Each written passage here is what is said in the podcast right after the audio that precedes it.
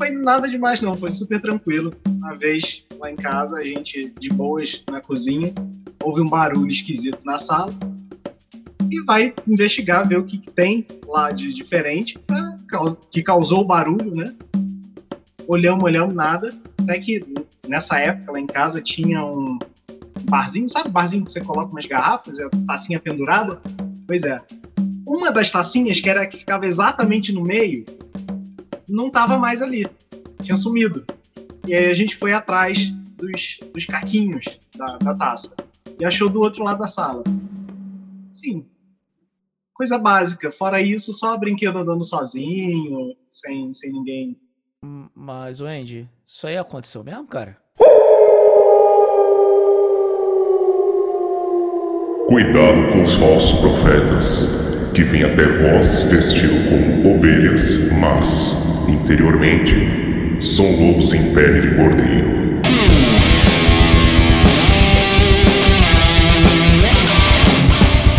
Bem-vindos, galera! Primeira gravação do Pele de Cordeiro de 2022. Estou aqui com o meu amigo Kussamitri, diretamente das Terras da Rainha, com mais uma mesa grande aqui para falarmos de arte, mais especificamente de tarô e arte. E lembrando, antes do Kussa mandar o seu salve, que a partir de agora não acredite em nada do que a gente vai dizer. E aí, Custa, qual é que é a boa? A boa, cara, é tá com a mesa aqui. Galera, na boa, sem zoeira. Hoje a gente tá com a mesa aqui, é assim, de porra, qualidade, de conhecimento e de porra, poder falar do que, sabe, é, noção do assunto.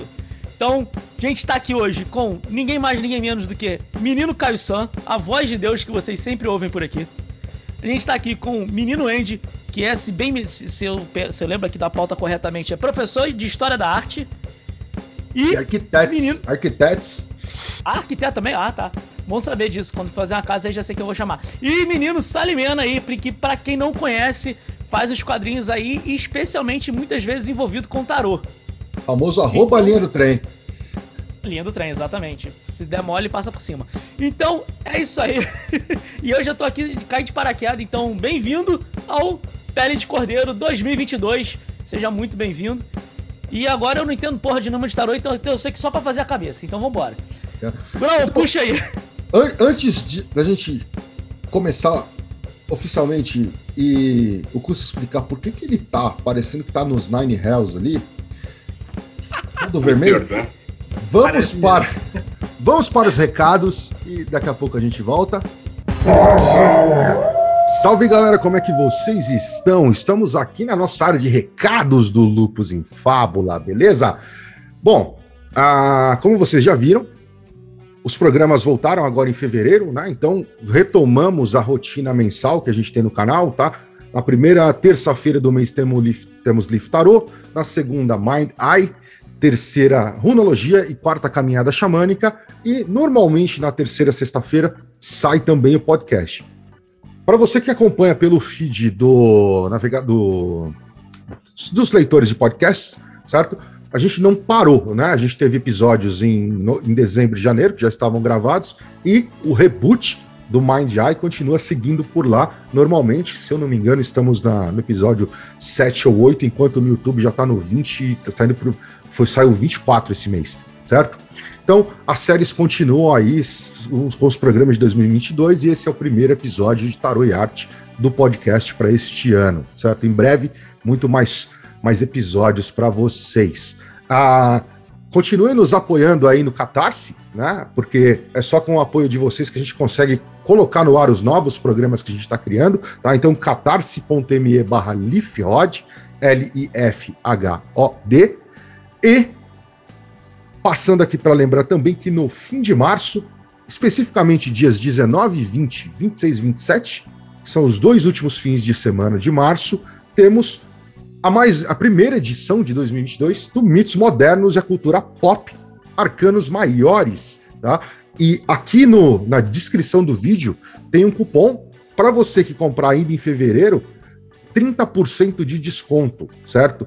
E se você está ouvindo pelo feed do seu agregador de podcasts, é só entrar lá no simpla.com.br procurar por mitos modernos e o cupom é fevereiro, tudo maiúsculo. Coloca lá que você já pega de cara 30% de desconto. Aproveita essa oportunidade para assistir esse curso ao vivo comigo e com o Keller, este curso que está revolucionando a forma de entender o tarô, certo? Então, para você que tem dificuldade de ficar decorando palavra-chave é, ou conceitos muito, muito abstratos e, e, e não palatáveis, chega com a gente que a gente vai explicar o tarô para vocês de uma maneira moderna e que faz parte do teu mundo, beleza?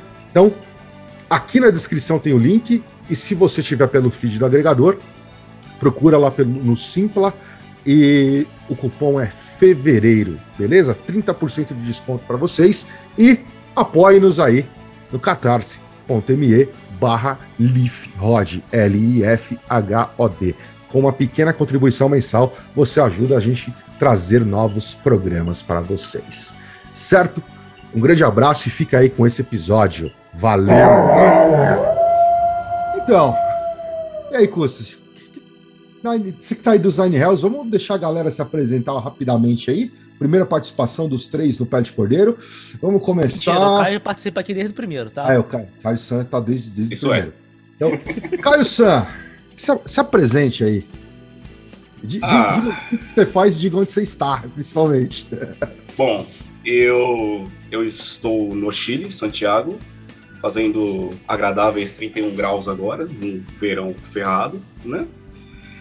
É, eu tenho, vai, o Refogado Podcast, que é um podcast sobre comida e cozinha, só que ele tá num hiato eterno, já que eu não tô afim de voltar por enquanto. Mas é, é legal, você encontrar no Spotify e tal, tal, tal.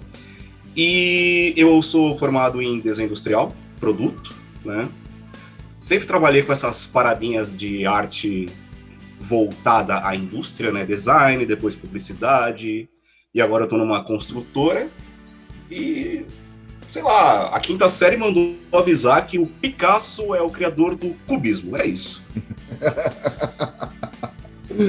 e aí, vamos. O cara podia ter começado em ordem alfabética, era mais fácil ter chamado o Andy primeiro, né? Agora pensando. Eu acho.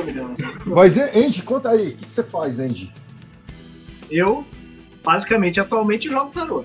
Mas, além disso, sou formado em arquitetura e formado em licenciatura de artes também, educação artística, voltada para desenho geométrico principalmente. Estou quebrando a cabeça para terminar uma pós em representação gráfica. Então, assim, Gosto muito, inclusive, acho que pessoas que não sabem usar um compasso têm que apanhar. Ah, Se você não consegue desenhar com compasso e com esquadro, você tem que tomar um pau. Pelo é, amor de inclusive Deus. do lado de fora usando um barbante também. Também. Tem Aí problema. é ninja. Assim é E legal. grandíssimo Rafael Salimena, arroba a linha do trem. Diz aí, Salimena, o que, que você manda? Beleza, gente. Então, eu- é, meu nome é Rafael Salimena e eu trabalho com história em quadrinho. É, eu formei em jornalismo, mas eu sempre trabalhei com ilustração, com, com desenho livre, assim, sabe? E hoje em dia o desenho é uma parte até pequena do que eu faço, assim. Eu gosto de pensar nele mais como uma organização, assim. Eu acho que é o barato da coisa é você pensar em situ barato do quadrinho, né? Você pensar em situações, em composições e então tudo que não é o desenho me interessa mais do que essa parte plástica, assim, sabe? Bacana. Pessoal, é bom todo mundo ficar ligado aí, que aqui, aqui todo mundo, de certa forma, a, lida. O Custa também está começando a na ilustração, né?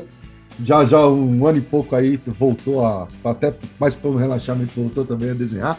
E, mas todo mundo aqui tem uma conexão diretamente com arte. Talvez o Custa tenha um campo aí que nós não temos, que ele também é um cara da música, em breve falaremos disso. E, e com o oráculo, de certa forma, né? O Custa mais para as runas, né? Mas todos nós temos uma ligação aí com o tarot de certa forma.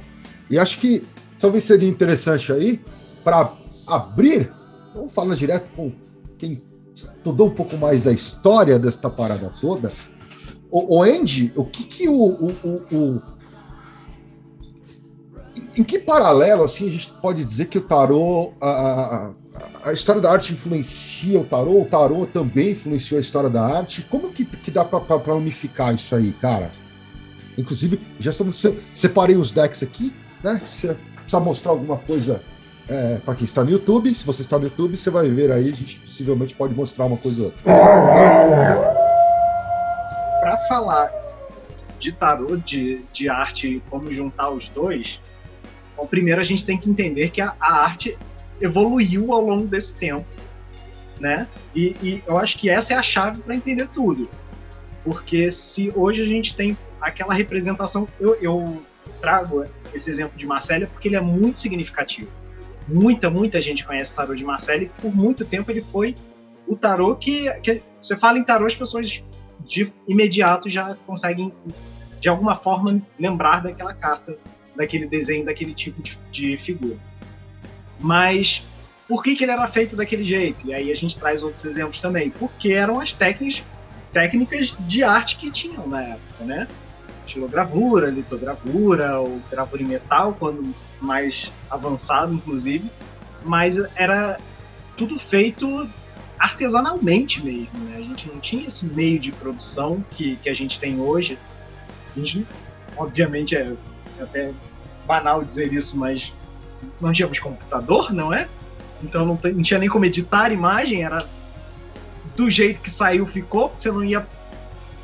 No caso de Marcélia, por exemplo, a gente vê as cartas do tamanho que elas provavelmente tinham, né?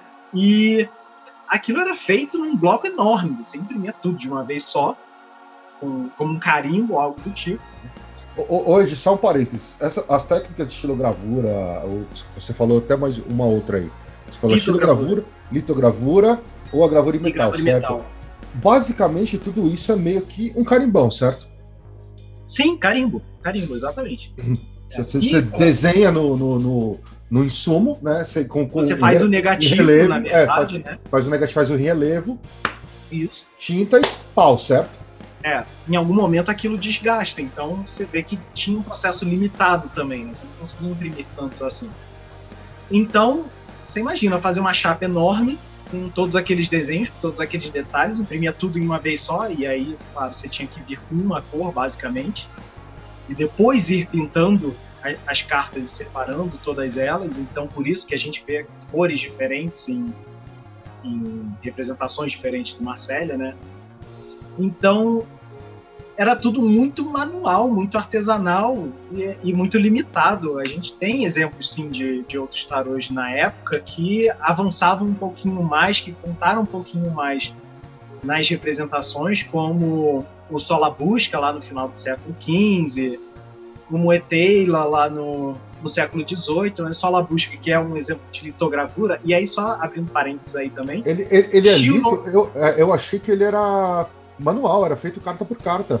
Não, só é. busca é, lito, mas ele é pintado à ele é mão, é pintado carta por carta depois. É. Mas ele é litogravura. É. Então, é, fazendo aí a diferença, né? Estilogravura é quando você faz o, o, o molde, né, o negativo em, em madeira, por isso o estilo, né? Faz em madeira, passa a tinta por cima, depois você prensa e aí tira o positivo, tira a, a imagem. Imagina um bloco enorme de cartas e cartas e cartas sendo, sendo feitas. E é até interessante de Marcelo, do, de Marcélia que ele foi feito assim. Se a gente coloca os arcanos menores lado a lado, a gente vê um desenho sendo formado, né? E aí, no, nos menores, as, as espadas, por exemplo, se encaixam, né? Quando colocadas lado a lado, principalmente do 5 em diante, que aí já tem uma porrada de espada. E aí, isso tudo era feito de uma vez só. No Solabusca, que é litogravura, era feito na pedra. Assim, tinha, tinha um refinamento muito mais. Tinha um cuidado muito maior na hora de, de, de fazer né, o próprio desenho, porque você consegue ter controle melhor do que na madeira, porque às vezes você tira uma lasca de madeira e aí já era e ia ficar daquele jeito pronto. Na pedra você consegue de alguma forma arranjar pedras mais macias, parece até contraditório dizer isso, mas é real, consegue achar pedras mais macias para poder fazer esse trabalho de desenho. E daí você tirava também a, a, tinta, né, com positivo daquela placa você pintava manualmente depois. Que aí, como o Caio falou, que fizeram com sola busca, né? Final do século XV. Para a época era uma te tecnologia maravilhosa, né? E depois. Você não precisava fazer, realmente fazer um por um, né? Pelo menos uma Sim. base para você ter. Se- e se não tinha for- livro, não tinha gráfica, não tinha nada, né? Era É. tudo na mão. Se você pensar, na verdade, o processo industrial de impressão a- atual, ele, ele é basicamente uma evolução direta disso, porque a ideia de você ter um negativo, de você prensar tinta baseada nele, na verdade é o mesmo processo que qualquer Heidelberg quatro cores faz, ou mais cores faz. A diferença é que O usa, chapa, isso, né? que usa chapa metálica, né? Se usa É. chapa metálica e tal. é, e, e você faz 18 mil impressos por hora, entendeu? Mas é um, o- o- dado as, os pontos tecnológicos, a idade tecnológica das coisas, o processo é meio que é muito parecido. né? Olhando no, no arquétipo da coisa. É a mecanização do, e a rapidez né, do, do- do processo que era feito. Basicamente é o que as máquinas fazem, né? É, eu acho que é legal a gente colocar dois pontos, né, já que a gente começou pelo Marsella, dois pontos da história, né? Marsella é, é uma cidade do sul da, Da França, né? da França, né? Que na época tinha sido invadida pela Itália, né?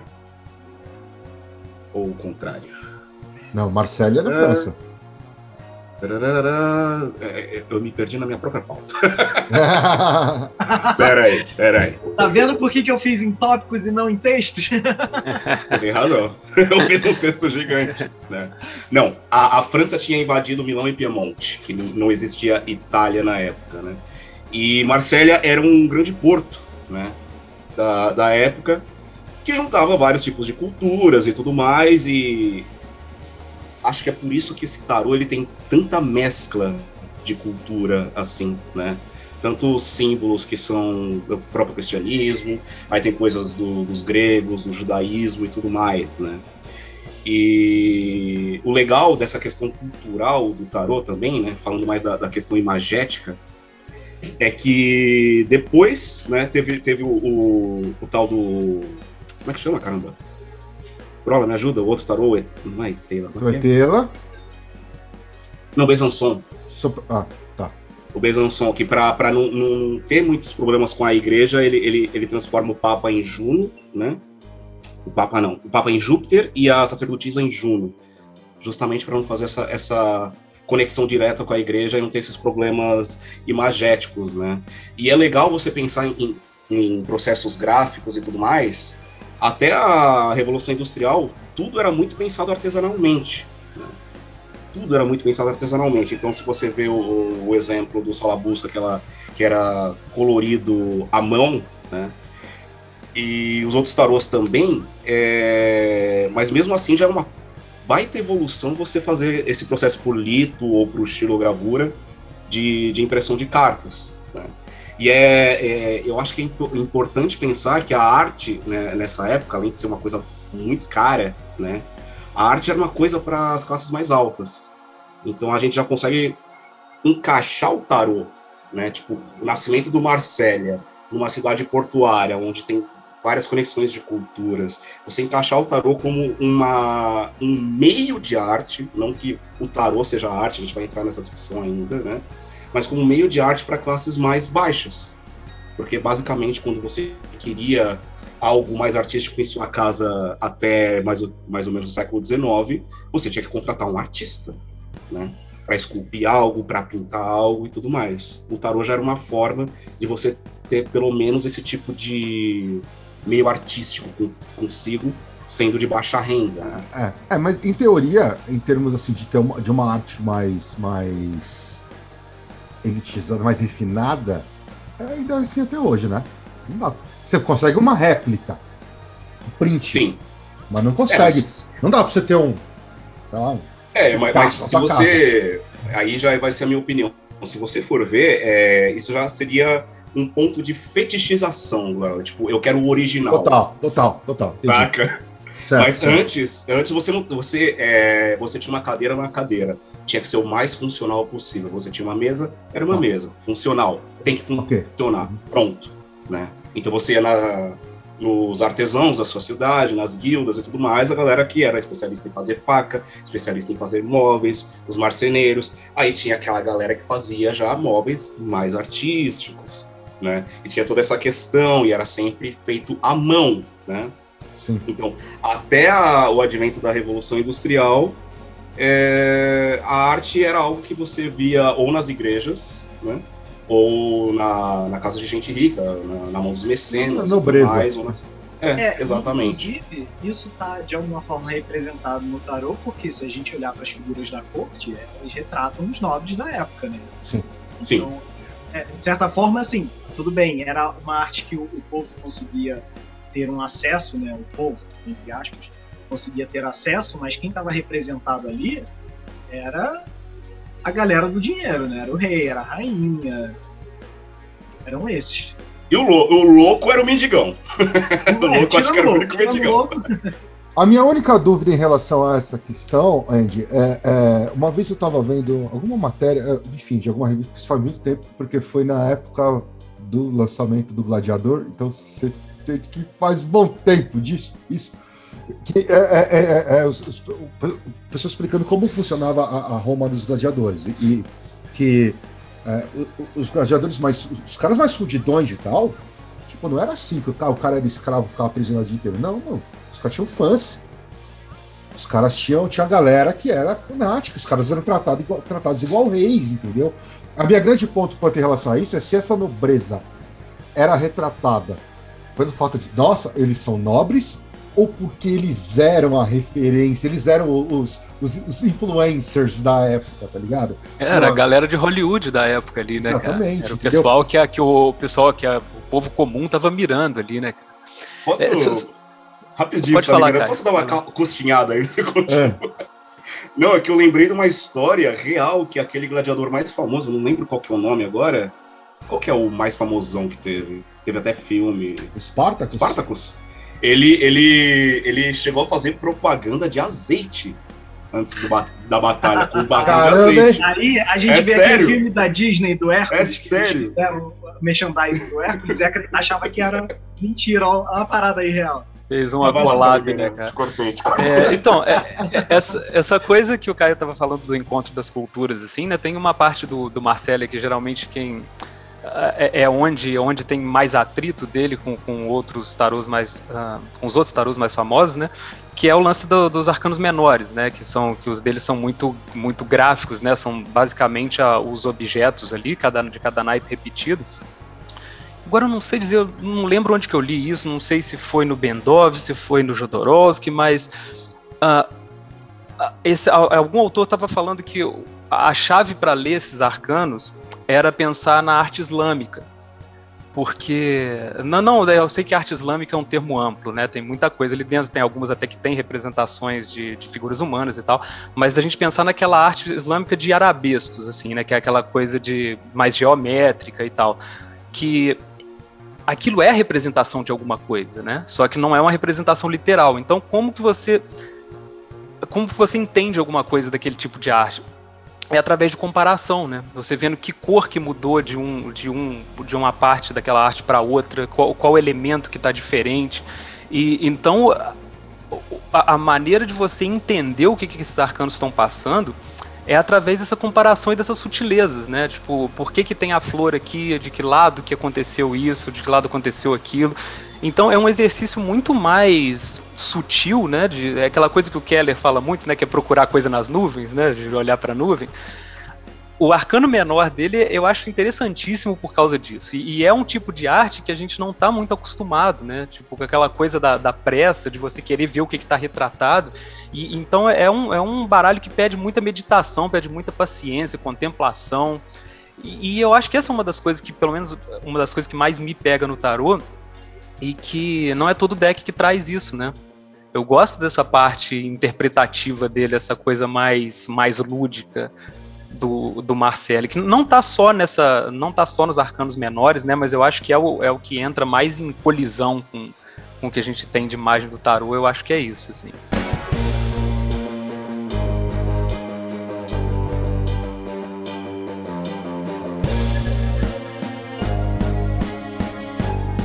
É, é uma discussão que eu sempre te- tenho com o Salimena. O que encanta ele é o que me deixa meio puto no Marcelli. Porque justamente essa questão de, de ter essas artes menos figurativas nos arcanos menores, e por ter mais de 500 anos esse tarô, eu acho que ele permitiu muitas alterações né, no, no, que viria a ser esses, esses símbolos e tal. Eu lembro do método do velho chileno russo, Vorodowski, que ele separa o tarô, as cartas do tarô, acho que em oito quadrantes. E ele faz essa interpretação dos arcanos menores por esses oito quadrantes, né? E pegando os elementos. Que é o seguinte, assim como ele, eu acho que muita gente fez essas pequenas alterações nas simbologias e nas posições dos elementos que estão no Marcelle, né? Então, eu acho que serve como um oráculo e todo oráculo tem essa parte intuitiva muito forte, né?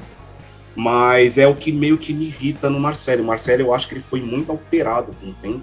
Eu, eu, pra eu gente tenho, fixar tenho, isso. Eu tenho a impressão, Caio, que assim, a gente fala assim, ah, ou Marcélia, ou Marcélia, mas eu acho que o que a gente tem, na verdade, é um Marcélia. Entre aspas. Não, a impressão que me dá é que assim, não existe uma referência original. Se você pegar, por exemplo, aquela imagem que vocês mandaram pra gente, aquela lâmina é, sem corte, ah, não sei se foi você ou foi o Andy que mandou, aquilo nitidamente é cara, tem muitas coisas que, que tem muita similaridade, sei lá, com esse Marcélia, que eu tô usando aqui essa versão professional da, da, da Scarabeu. Mas, obviamente, tem diferenças. Parece que, assim, era uma coisa... O fato de talvez não ter o, o direito autoral na época, talvez houvesse muitas reproduções por artistas diferentes e o que tenha sobrado, na verdade, pra gente seja uma, uma versão X que a gente trata como o Marcélia, mas talvez não seja, sei lá, a primeira versão, ou a melhor, ou a mais detalhada, ou a mais bonita e tal. Eu concordo, eu não gosto do Marcélia por causa dos arcanos menores. Ok, tenho na coleção, pela questão da tradição, pela questão de ser um elemento importante para quem estuda tarô. Mas em termos de arte, Vai se fuder, mano. Que tarô feio do caralho. Ó, gente, vamos, vamos tirar o bode da sala aqui. Vamos, Não, só, vamos esclarecer. Uma coisa que é importante a gente entender também, que o que o Brola tá falando é muito verdade, porque é, não era uma coisa só feita. Tanto eram que os livros, na época, eles eram copiados. Eles eram escritos e copiados. Até a invenção da prensa não, é, o, o Andy, o nome da Rosa fala muito disso, né? Pois é. Os então, se eles se faziam isso com livro, imagina com, com arte, né? Com tarô, no caso. Então era, era a cópia da cópia da cópia. O Marcelo que chegou pra gente foi a cópia que sobrou. Completo. então, o, o, lance que a gente que eu discuto muito com o Caio, assim, depende muito do, do paradigma de cada um, né? O que, que cada um espera do tarô e como cada um vê o tarô, né? Assim, porque você pode acreditar que que, que o tarô é algo que foi passado para alguém em tempos imemoriais, uma sabedoria grande que foi recebida ali por alguém que canalizou aquilo em cartas. E aí esse, né, tem, aí tem essa preocupação em manter aquilo, né, manter aquele ensinamento intocado, né, sem, sem modificar ele. E o jeito que eu vejo, assim, para mim a magia do tarô tá justamente nessas modificações, sabe? Eu acho que assim, o, o tarô para mim ele, ele, é fruto de um monte de paixões humanas, assim, pelo mistério, pelo jogo, uh, pela narrativa, né? E isso tudo é arte, assim, né? Então, ele talvez ele seja a maior obra de arte, ao meu ver, já concebida pela humanidade, assim, né? Tipo, porque ele, ele é um ele é um trabalho interminável, né? Ele é feito por milhares de mãos ali ao redor da ao longo da história, né? Tipo, cada deck que, que nasce é um acréscimo a, essa, a esse compêndio de, de como a humanidade vê ela própria e tudo que está ao redor, né, cara? Tipo, fisicamente ou não, né? Aquilo é, um, é meio que um mapa de tudo que existe, assim, né? E justamente por ele ser narrado por imagens e não por palavras, né, reforça isso, porque o jeito mais, mais convencional, vamos dizer, que a gente tem de descrever alguma coisa, de estudar alguma coisa é através de palavra, né? A palavra delimita muito o, o que está sendo passado. Quando você passa aquilo para a imagem, uh, a impressão de, de quem está observando entra muito na jogada, né, cara? Então, assim, cada pessoa que, que olhou para aquilo e absorveu alguma coisa e depois fez seu tarô, acrescentou muito ao que era o tarô e jogou algumas coisas fora também, né? Por isso que muita gente fala que o tarô é um ser vivo, né? Que ele está ele tá sempre se transformando, assim. Então, é, isso é o que eu acho muito legal. Quando eu acho que o que a gente conhece como tarô hoje é a coleção de todos esses decks, de todas essas épocas, de todas essas impressões que vai formando essa, essa coisa gigante aí, né? É, então, então, quando você tem um paradigma fechado, tipo um Golden Dawn, é, eu entendo a, a, a, o, o tanto que é importante que se mantenha aqueles símbolos, aquelas cores. Mas assim, tem muita coisa fora disso também que é a tarô. E, e o mais incrível para mim, apesar de eu gostar de Golden Dawn, gostar do Tote, é, ao meu ver, meio que não importa, assim, sabe? Eu acho que o tarô mais diferente de todos que tiver ali, ele vai conversar com alguém e ele vai fazer sinapses, caminhos diferentes ali e vai acabar chegando na mesma observação que você tem nos outros, sabe? Isso que eu acho fantástico. Como é que você pode pegar esses caminhos diferentes? Por isso que eu gosto de trabalhar com decks diferentes e ver por que caminho cada um deles me leva, sabe? E o Marcelo foi o primeiro extra Golden Dawn que fez isso, por isso que eu tenho muito carinho por ele, sabe? Eu, eu acho que. Eu nem achei que a gente ia entrar nesse ponto agora, mas. É, esse é um ponto de vista meu que, para mim, o, o tarô ele não é arte. Ele é um suporte, ele é um meio da arte mas ele não é arte. Tanto é que é o que você é, disse. É, é, como você falar que a arte está na, na, no canvas e não na pintura, né? A canvas é só um meio para a arte. A é, arte tá cara, e... Eu, até, eu tô até achando cedo entrar nessa discussão. Mas beleza. mas Aí a gente já entra no Cara, des mais desculpa, a, a, culpa é minha. Eu, eu, a parte técnica eu, eu passo super rápido, assim, sabe? Eu sou discípulo do Alan Moore total, cara. Pra mim isso tudo é arte. Tá certo, tá Não, certo. Posso puxar, pegar o gancho então pra voltar um pouquinho, Caio? Uhum. tá é... bom, vai lá, vai. Depois eu, tá, eu okay. desço a lenha. Tarô é mais o, o, o suporte, ok. Vamos voltar pro suporte então para entender o próprio tarô, a gente entender o que, que, o que, que é o tarô, né? Por que, que ele foi feito dessa forma, o que, que ele representava e por que, que cada carta tem um arquétipo diferente, o que, que é arquétipo, e aí é óbvio que o Grola pode falar muito melhor do que a gente. Né? E por que, que foi representado desse jeito? Por que, que tem um anjo na temperança? Por que, que o pendurado está de cabeça para baixo? E, e, por aí vai. Mas, assim, são formas de representação, como o, o Salimena muito bem colocou, que é, por que, que é, é, visual? Porque se fossem palavras ia delimitar demais né, esse processo. Então, então a, a, a, grande, a grande chave é que a ideia de. Uma coisa que você falou que é interessante, assim, de certa forma, o tarot, as figuras, as imagens do tarot são mutáveis ao longo do tempo, ou mesmo no mesmo intervalo de tempo, até porque ele é uma tentativa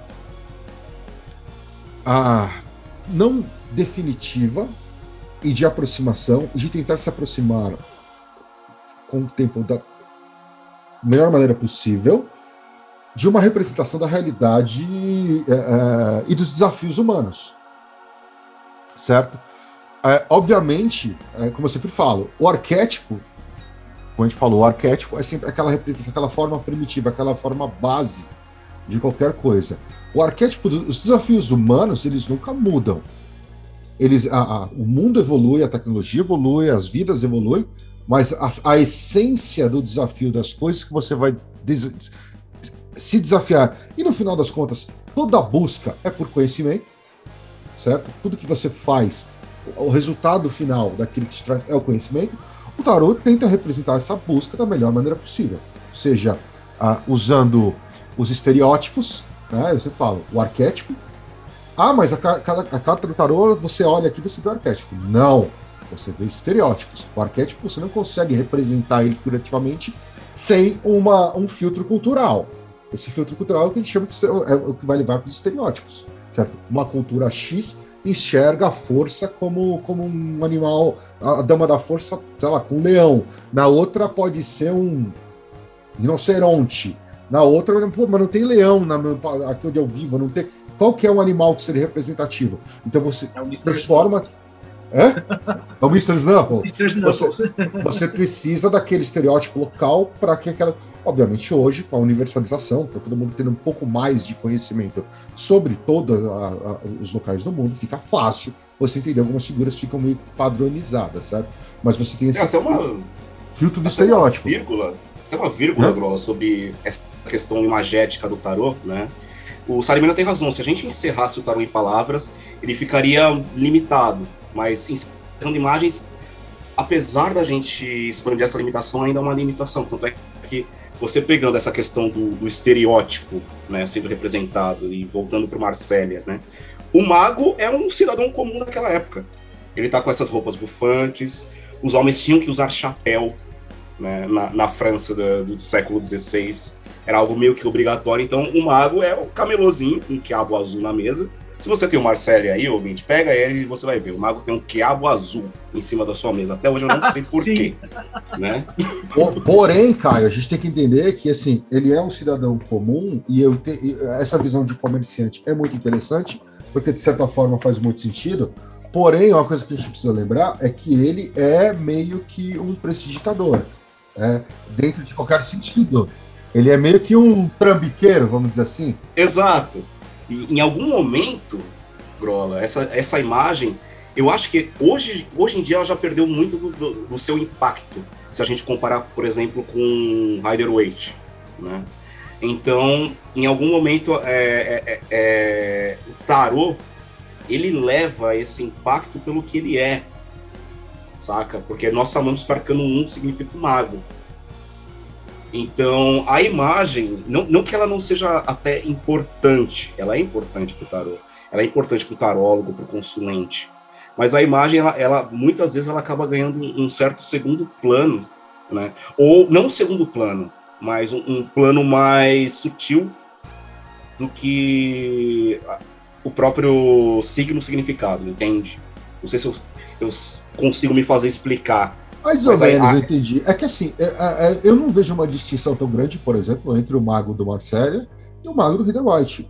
Embora você tenha uma, um retrato, por exemplo, no Marcélia, de um mago, de um mago mais, como eu falei, mais entre aspas, um trambiqueiro, é, o que, que isso, e, e, obviamente o, o White e a Golden Dawn passam pelo aquele filtro de iniciação e ordens iniciáticas e o cacete a quatro, e colocam o mago como essa, essa divindade, é, entre aspas, essa entidade de conhecimento que mostra aquilo que faz, no final das contas, meu amigo, um trambiqueiro de rua é a mesma coisa.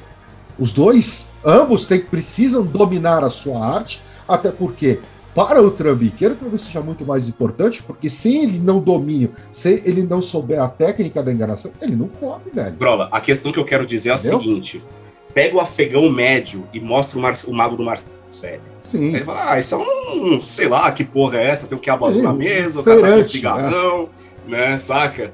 E eu acho que no, no, no Rider Rate ele vai conseguir entender melhor, justamente porque o Rider Rate está mais próximo de nós, em época, né? Sim, em, em questão de tempo, do que o, o, o Marcélia, né? Saca? Deixa, eu pegar aqui o, o um, mago. Um bom do... exemplo. Ah, aqui, ó. Se você olhar, o mago do Soprafino, né? Que é o Ancient Italian, que é, foi reeditado pela Luz Carabel também. Uhum. Esse aqui tá bem com cara de tiozão do Porto. Sim. Tem um volante ali da Uruguaiana ou da 25. é, é. Ativador total, velho. é Ele tem mesmo. aqui um, umas ferramentas na mesa, mas se tivesse aqui um monte de peixe, você vai ter um tiozão que vende peixe no porto, cara. Entendeu? Essa, é, é, eu tenho essa questão, eu, eu, não sei porque eu tô batendo esse ponto, eu sou ponto. Desculpa, gente, mas é isso. Né? Ah, no Sola Busca, pegando Sola Busca, o Imperador, né, o Arcano 4, ele é representado pelo Caio Mário.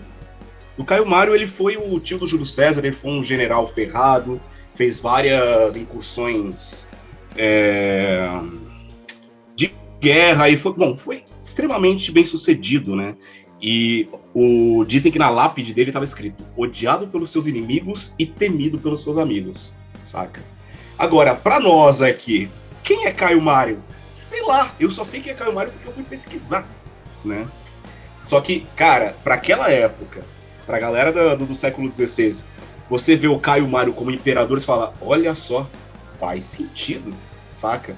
Era igual você, tipo, pra quem é ligado em política internacional, você vê o. Como é que chama? O Hansfeld, o nome de Hansfeld, que tá hoje no colo do capeta, que era, era secretário de acho que de do, do exército do, do, ah, dos tem, americanos, né? É, ele, ele seria um chegando lá. Né? É, tá, tem muita gente chegando essa semana, inclusive mais gente chegou lá no Paulo do Capeta. Né? O, o próprio é verdade. agora o, o, o, arcano sem nome agora tem nome, né, cara? Agora tem nome, é. Inclusive estão dizendo que a onda de calor é por causa disso, né? Porque abriram as portas de inferno para ele entrar. Abriu, abriu para entrar. Acabei só, só, só batendo na coxinha aqui, ó. Senta, é. vem.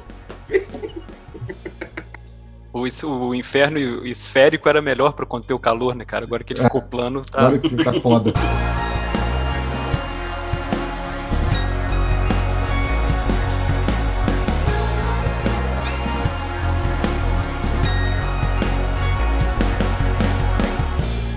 Mas é essa, essa ponte que o, que o Caio falou, da, da questão das palavras e das imagens também, que de certa forma a imagem também delimita, embora ela tenha uma abrangência muito maior do que as palavras, né?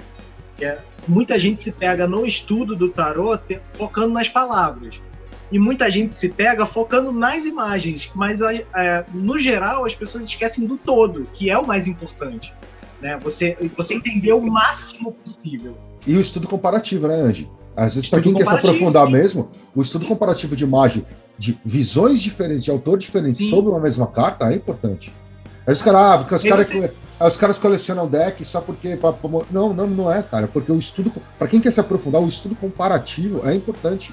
Ou por que, que esse cara fez isso? É, é, tem, tem uma lógica? Qual é a lógica deste cara? Por que, que o autor fez desta forma?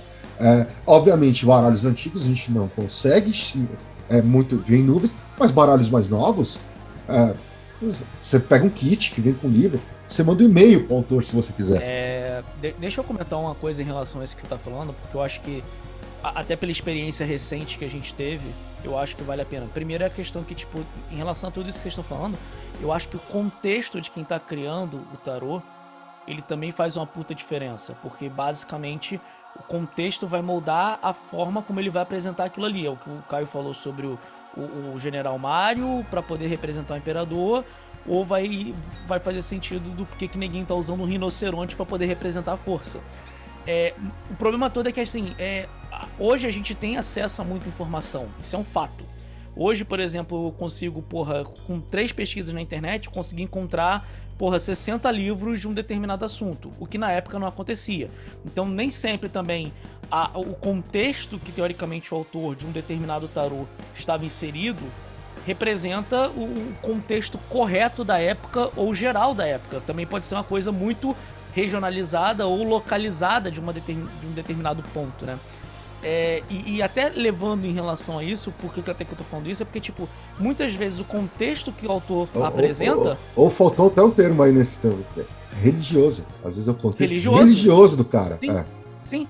E, e, assim, isso a gente pode pegar, por exemplo, pelo que a gente viu agora, por exemplo, no Runic Tarot, né? Que foi um, um, um- um tarô que, porra, o cara tenta se utilizar de um determinado contexto e, tipo, quando a gente foi começar a pesquisar o contexto do, do, do autor, não, não do Jack Sephiroth, mas do outro cara que agora até esqueci o nome, a gente começou a ver uma parada que a gente falou assim, gente, tipo assim, da onde o cara tá tirando isso? Então, é, eu acho que não é só você entender, tipo, o contexto. Tipo, você pode ter, até mesmo para estudo comparativo, você pode ter é, toda uma, uma bagagem já de conhecimento, mas você tem que entender também o contexto daquele autor para você entender, às vezes, algumas determinadas escolhas dele e mesmo assim, você vai olhar que talvez vai assim, cara, o contexto dele tá errado. É, porque a gente precisa entender, principalmente no caso do Runic Tarot, é uma tentativa de abordagem de conexão entre runas e tarô pelo paradigma nórdico visto por um chinês.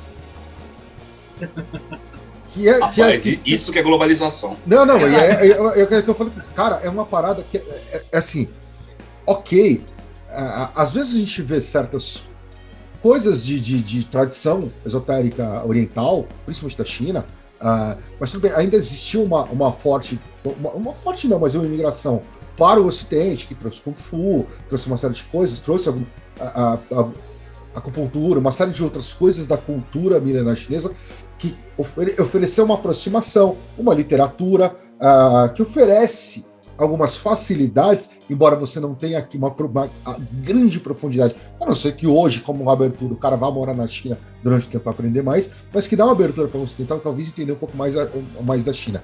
Mas quando você fala do contrário, cara, os caras vivendo numa estrutura extremamente fechada.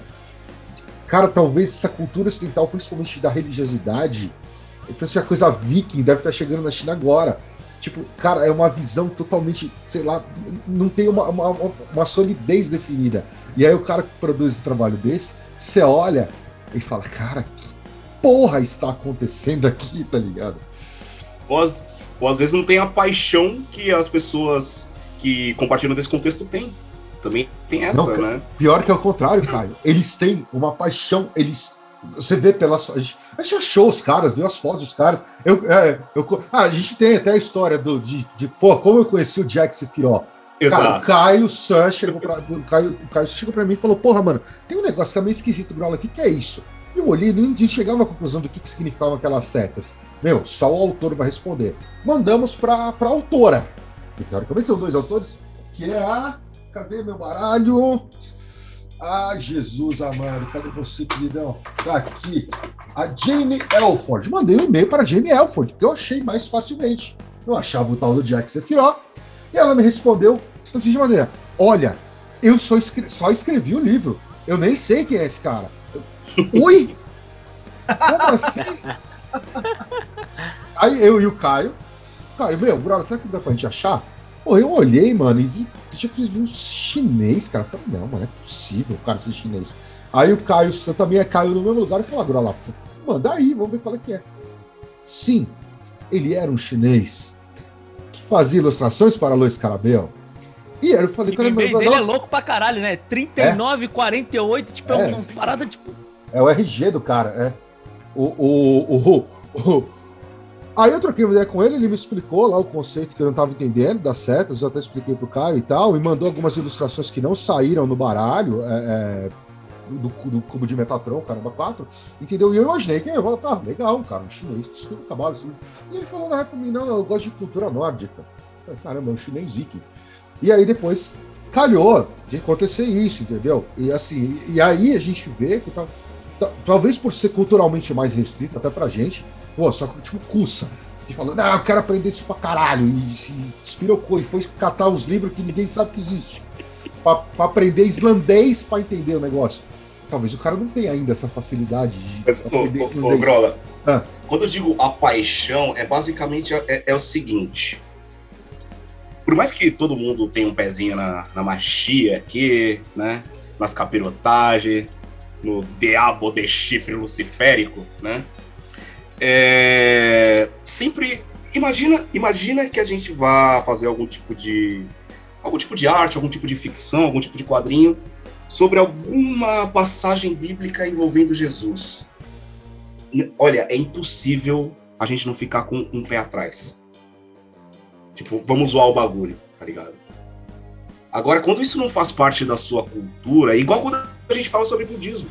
A gente fala sobre budismo, você pode amar o budismo, você pode estar dentro o caramba quatro, mas a paixão que eu digo é, é, é, é, é até a, a questão estrutural de como uma cultura que engloba esse tipo de religiosidade, já que estamos falando de religiosidade, ela, ela te cria como ser nós vivemos num, num país cristão. É aquele cristianismo peronomútil, beleza, mas ainda é cristão. Tem muitas das nossas atitudes que elas são pautadas por um cristianismo arraigado e que a gente nem percebe, saca? É esse tipo de paixão, digamos assim, que eu digo. Então, quando um japonês. Tem, tem um mangá e um anime que falam que é muito bom de ver, que se chama Vinland Saga. Eu nunca vi, né? mas falam que é bom. E eu provavelmente é, esse certo distanciamento cultural de elementos, até de elementos, né? Ele faz com que a pessoa tenha visões mais ousadas do ou, ou mitológicas. que ele vai ou mitológicas do que ele vai representar. Aí quando você fala para algum católico, algum evangélico que o, o, o, o mito do cristianismo, sei lá, o que o cara já. Você nem termina de falar, você tá tomando porrada. é esse tipo de paixão que eu tô falando, sabe? É, é, é, mais ou menos isso. Às vezes esse distanciamento ele, ele pode ajudar e pode atrapalhar tudo ao mesmo tempo. Tanto é que tem outro mangá que é Jesus e Buda dividindo o apartamento. Eu queria muito esse. Ainda não li. É, é famoso, né, cara? Eu também nunca li, não. É, é, voltando aqui um pouquinho para a parte mais, mais, mais da, da, da história da arte e, e do, onde você acha que existe, existe uma influência também das escolas de arte em cima da, da, da narrativa histórica de evolução do tarô, cara? Até voltando lá na história das técnicas, né? Era o que tinha disponível e se aperfeiçoava naquilo e dali ia melhorando seu próprio trabalho daí se formavam as escolas e tudo mais. Então século XV não tinham redescoberto a perspectiva ainda, e isso também justifica a estilogravura do, do Marcelo. O, o Sola Busca também, se a gente olhar, ele é meio chapado, né? Ainda preso lá no, no século XV. Dói, porque parece que todos os personagens do Sola Busca estão apertados tá todo mundo na torto. prensa. Inclusive o cachorrinho cagando no 10 de ouros. Por que diabos tem um cachorro cagando no 10 de ouros, cara?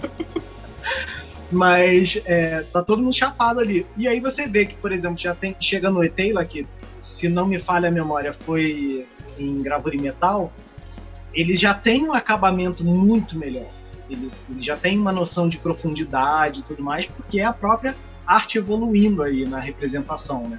E aí quando chega na, em, em ali, não tanto na Golden Ball, porque aquele, aquele Liberty é sofrível, né? Aquele ali foi feito em paint, como diz o, o Groll. Mas, tirando esse pequeno detalhe. Pisar na merda é dinheiro, né?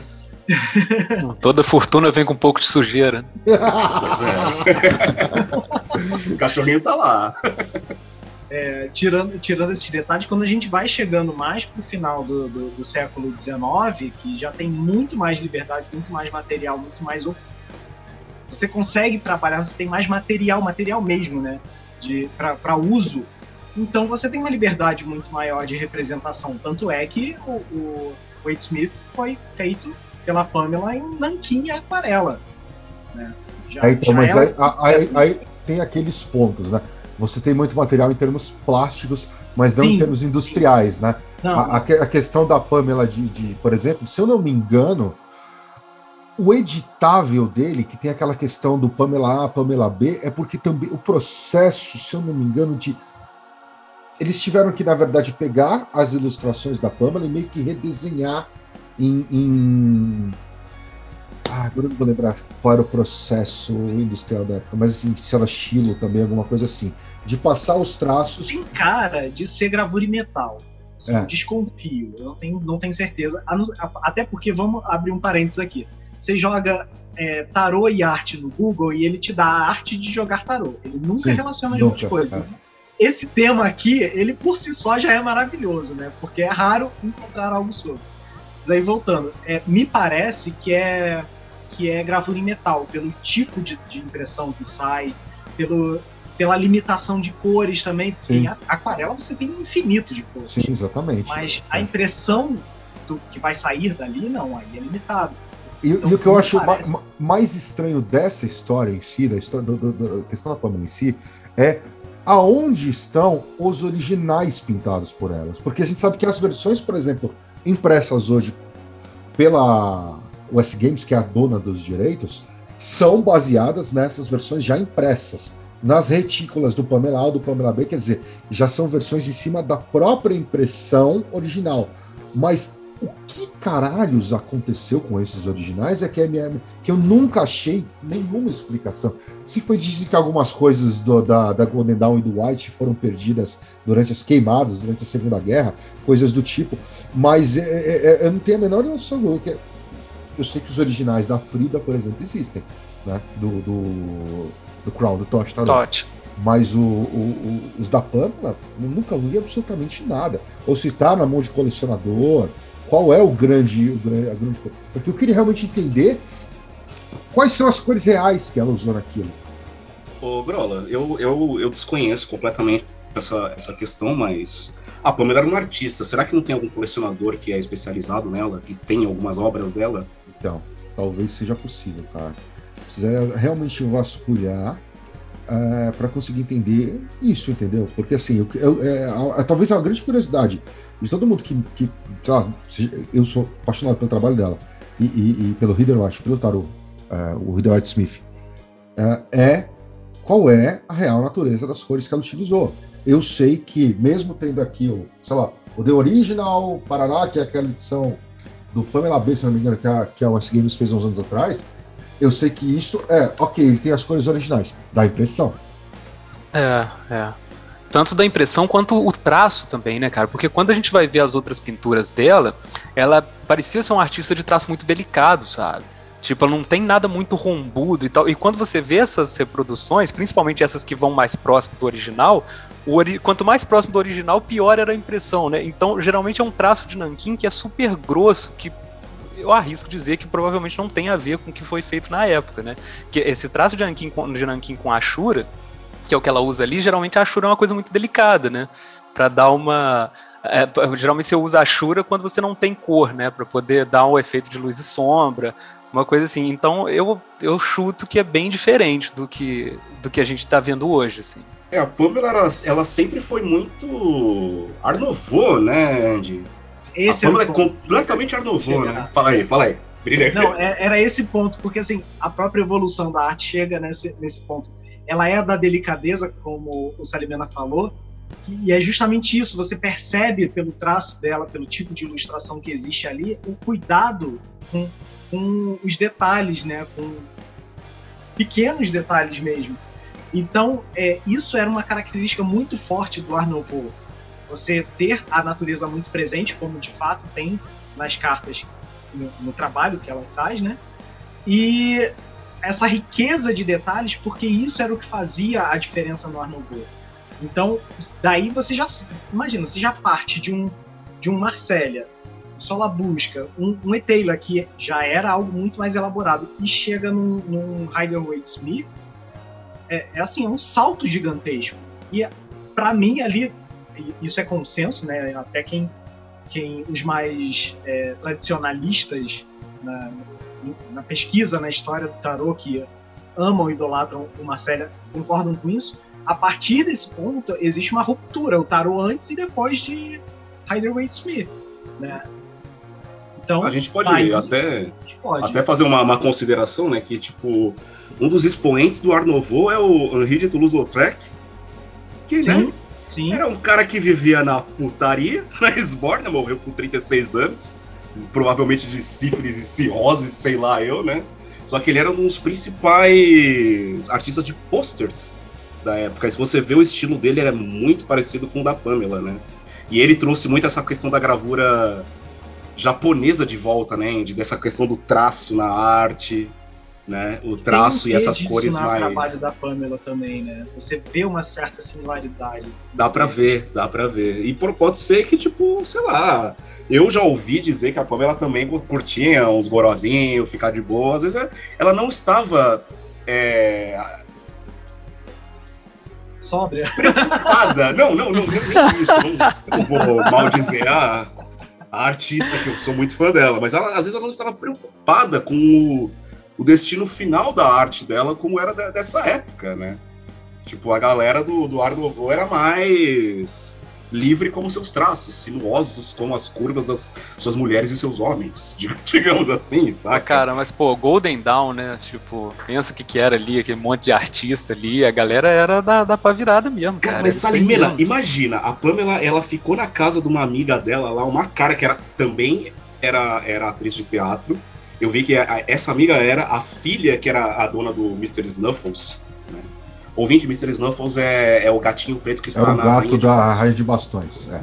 é. Mr. Snuffles. É, e o, era cach... do... o cachorrinho do louco também tem o um nome que eu esqueci. É Bob, Deixa eu ver né? aqui, não, eu, eu, vou, eu vou achar então. É, ela estava na casa dessa amiga que também era artista, a filha dela veio a ser artista também. Então era uma coisa mais livre, era uma coisa mais solta mesmo, saca? Então às vezes não era importante. Imagina, imagina o Arthur Edward Waite, que eu sempre ouvi falar que o cara era um era, tipo, crente da Golden Dawn, assim, tá ligado? Enchendo seus pacová, ah, eu preciso dessa arte assim, assim, meu.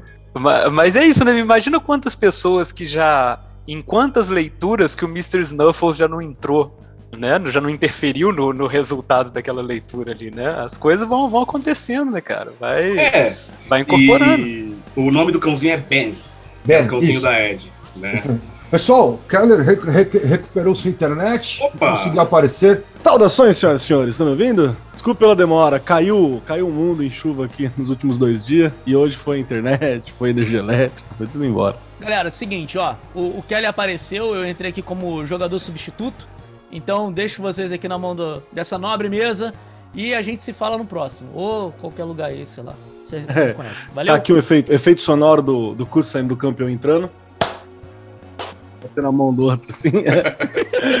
Obrigado, Curso. Cheguei, hein, Valeu. cara. Vamos lá. Valeu, galera. Bo bo boa gravação aí. E até a próxima.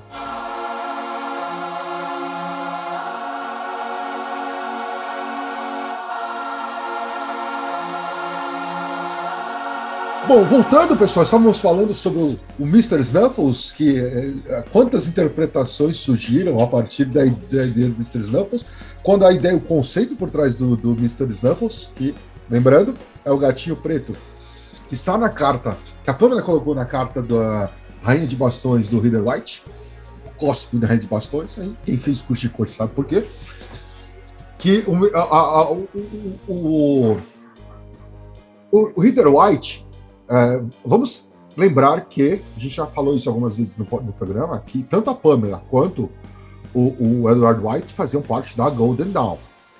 O livro de tarô da Golden a Golden Dawn não tinha por si um deck, um baralho. Eles tinham os conceitos e como as imagens deveriam ser construídas, principalmente em relação aos arcanos menores. Tá? Porque, teoricamente, pelas escolas que o Andy e o Salimeno já falaram, já existia Marcélia, Soprafino, né, que é o Ancient, ou Ancient Italian e tudo mais, já existia uma imagética construída ali, certo? Os arcanos menores não. Dois de pau, dois pedaços de pau. Dois de, cinco de copas, cinco taças.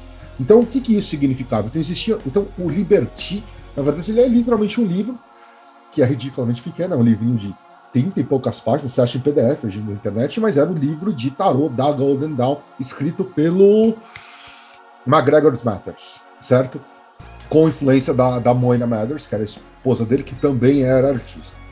O White, a, a, principalmente na corte, ele levou muitos conceitos do Liberty para a, a corte. E a rainha de bastões da, da, da Liberty é uma rainha sentada num trono rodeado de chamas, com uma chita, uma pantera que ela acariciava. Um grande felino, né? Um grande Essa é felino. E a Pamela, porra, ela queria um tarô com formas naturais, né? Com. Cara, a mulher tá sentada com uma pantera. E para colocar essa figura felina, essa amiga dela que eu não vou lembrar o nome, enfim, mas ela tinha o gatinho preto, que era o Mr. Snuffles. Então ela colocou ali o Mr. Snuffles uh, como lembrando essa conexão com o Liberty, mas a função do, do, gato ali, quanto da pantera, é que os, os felinos eram os animais para Gonedal que representavam o elemento fogo. O gato preto não é uma viagem absurda de ai, porque o gato e a ligação com o blá blá blá, porque ele não sei o que. Não, ele é só o Mr. Snuffles, porque a Golden Dawn colocava felinos como representações do elemento fogo. Ponto. Eu vou ter que queimar minha língua aqui, Grola, rapidinho. É. Ah, o nome da amiga dela era Ellen Terry, que era atriz de, de teatro. Isso aí, Ellen Terry. Amiga, põe aspas aí. Amiga, amiga, que isso? Tá maldando, cara. É o que eu chamava assim. É, era assim, pô. Eram primas. Então, é... eu vou ter que dar o braço a torcer pro Salimeno. No começo do papo, quando ele falou do Marcélia, ele falou que essa alteração dos elementos das cartas, ela pode até acontecer de uma maneira orgânica e que corresponda aos símbolos. A partir do momento em que a Ed Craig, que era a filha da Ellen Terry, tinha o Ben, o cachorrinho branco, e o Mr. Snuffles, o gato preto, isso coube na simbologia da carta, né? Eu vou ter que concordar com o Salimena que a alteração dos símbolos ela pode acontecer de maneira é, orgânica. É, e, e, olha, e olha que piração, tipo, tem esse felino lá para representar o fogo e tal, mas na leitura é diferente você ver um gato e você ver um leopardo, uma coisa. Então isso vai transformando o tarô aos pouquinhos, né? E Sabe, significa... é um gato preto quebrando a quarta parede e olhando é. pro tarólogo. Esse é o ponto que eu, eu quero, que eu esse é o ponto que eu quero falar com ele. o leopardo. Do, do, pois é, não, eu não tô, eu não tô, não tô quantificando esses símbolos, né? Eu tô falando tipo, é, vai atualizando, né? Vai, Ele vai ganha uma nova dimensão, né, cara? Claro, a gente não sim. pode saber o quanto que isso, por exemplo, não somou para aquele velho mito, aquela velha história que a gente tem na sociedade hoje dos gatos com o poder de ver o outro lado. Né? A gente não sabe até que ponto isso somou também. Vamos lembrar que também tinha aquela interpretação da egiptologia, né? Onde os gatos têm Além cunho disso, sagrado. A questão de aproximar o, o, o tarô da gente, né? De tirar aquela, daquela terreno, daquele terreno místico e esotérico trazer mais para o dia a dia. Mas Essa a, é uma das maiores é, contribuições da Pamela, a, inclusive. A, pró a, própria questão da filha da, da Ellen Terry, a, Ed Craig. E, Ed Craig e da representação da carta do louco também tem muito impacto, porque a, a, o traje, né, a roupa do louco no, no, no Heather White, é, que a Pamela tinha dúvidas de como, como ilustrar aquilo, ela viu a. a como é que ela chama? Tá, desculpa. Ed a, Craig. A Ed, Ed, Craig. Ed, a pequena Ed. Correndo e ela usava um, um, um kimono com bolotas vermelhas, que era obviamente a bandeira do Japão, e aquela imagem impactou, porque aquilo virou o traje do louco, e aonde estavam, estariam as bolas da bandeira do Japão, ela colocou os símbolos de, de Akasha, né? Que eram usados pela Golden Dawn. Ah, então, também tem esse impacto. Natural. As outras formas, aquele livro da Cats, do, do Cats da Goldwyn, que fala sobre um pouco sobre a história da construção do Rio White da Pâmela, fala muito disso. De, ah, você tem lá uma determinada igreja, que hoje está meio que em ruínas, mas que aquilo ali é a janela que está no cinto de moedas. Entendeu? Então, ela, a, a observação de mundo, do, do, obviamente, do mundo que ele estava vivendo na época, uh, uh, foi muito influente para o próprio Reader White, né, o Reader White Smith. É uma questão que é importante, que o Andy também ele levantou na pauta e apareceu aí, né? A questão do gato tá olhando pra gente, o imperador tá olhando pra imperatriz, né? a imperatriz olhando para os seus campos verdejantes com um olhar mais externo. A questão da semiótica do tarô e como ela vai alterando de artista para artista, né? Vocês já, já pensaram mais nessa questão, tipo, o, de fato o imperador está olhando para a imperatriz porque ele representa no, no, no hebreu a, o símbolo de janela e a Imperatriz está olhando meio que pra gente, meio que pros seus campos, como uma porta abrindo e algo assim, tipo. É, se teoriza é... muito que essa visão ela tá presente pra caramba no Marsella, sabe? Assim, a Marsella teria essa visão como uma forma de origem, de conceitual. Vamos lembrar que uma das origens possíveis do tarot de Marsella é como uma forma de você interpretar vários valores bíblicos provavelmente judaicos, inclusive, né, para você passar para uma galera cuja língua hebraica já tinha se perdido, você não tinha uma. Acho que a única língua falante naquela época era o ladino, né? Que era uma, uma versão do, do, da língua, uma língua judaica. Você não tinha mais o hebraico, então você falava, contava as histórias através da tradição e você não podia representar nada relacionado a Deus, né? Você não podia fazer uma imagem, nada desse, desse tipo. Então você construía histórias mostrando uh, as pessoas numa pessoas normais num, num ensinamento, né, numa situação em que passasse uma tradição, uma tradição religiosa. Então aí eu acho que faz bastante sentido ter esse olhar que o, que o Caio está levantando e mostra de novo o poder da magia e o poder da imagem e o poder da arte, né? Para você fazer uma tradição desse tipo sobreviver numa forma inóspita, né? Inclusive, é, é o Marcelo que possibilita, né? O, o, motivo de eu gostar tanto do Marcelo é porque ele, ele é meio que feito para ter aquela tiragem aberta, né? Que é aquela tiragem que você tira três cartas e aí, além do significado de cada uma delas, o que vai contar é a imagem que elas formam, né? Elas formam um painel ali.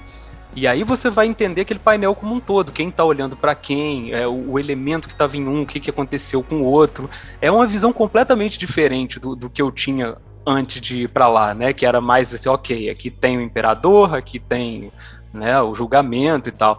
Então é, é, eu acho que é uma ele pede uma criatividade toda nova e ele leva, ele acrescenta uma camada ao que a gente já, já espera de uma leitura de tarô que eu acho incrível, assim, sabe? Eu acho e... que é, esse é o ponto em que Marcélia brilha mesmo. Eu posso fazer essa leitura de imagética em qualquer tarô. Tudo Pode, bem, Marcelo, ele, ele, ele vai mas te Até que ponto ela fica com a mesma essência que Marcelo? É, porque Aí o Marcelo, é como, como ele, ah, as cartas são divididas daquele, da, daquele jeito, né? Tem aqui esses oito blocos. Ele é meio que feito dessa maneira lúdica para você comparar o que, que, tem em cada bloco de um pro outro, sabe? Ele é como se fosse um dominó.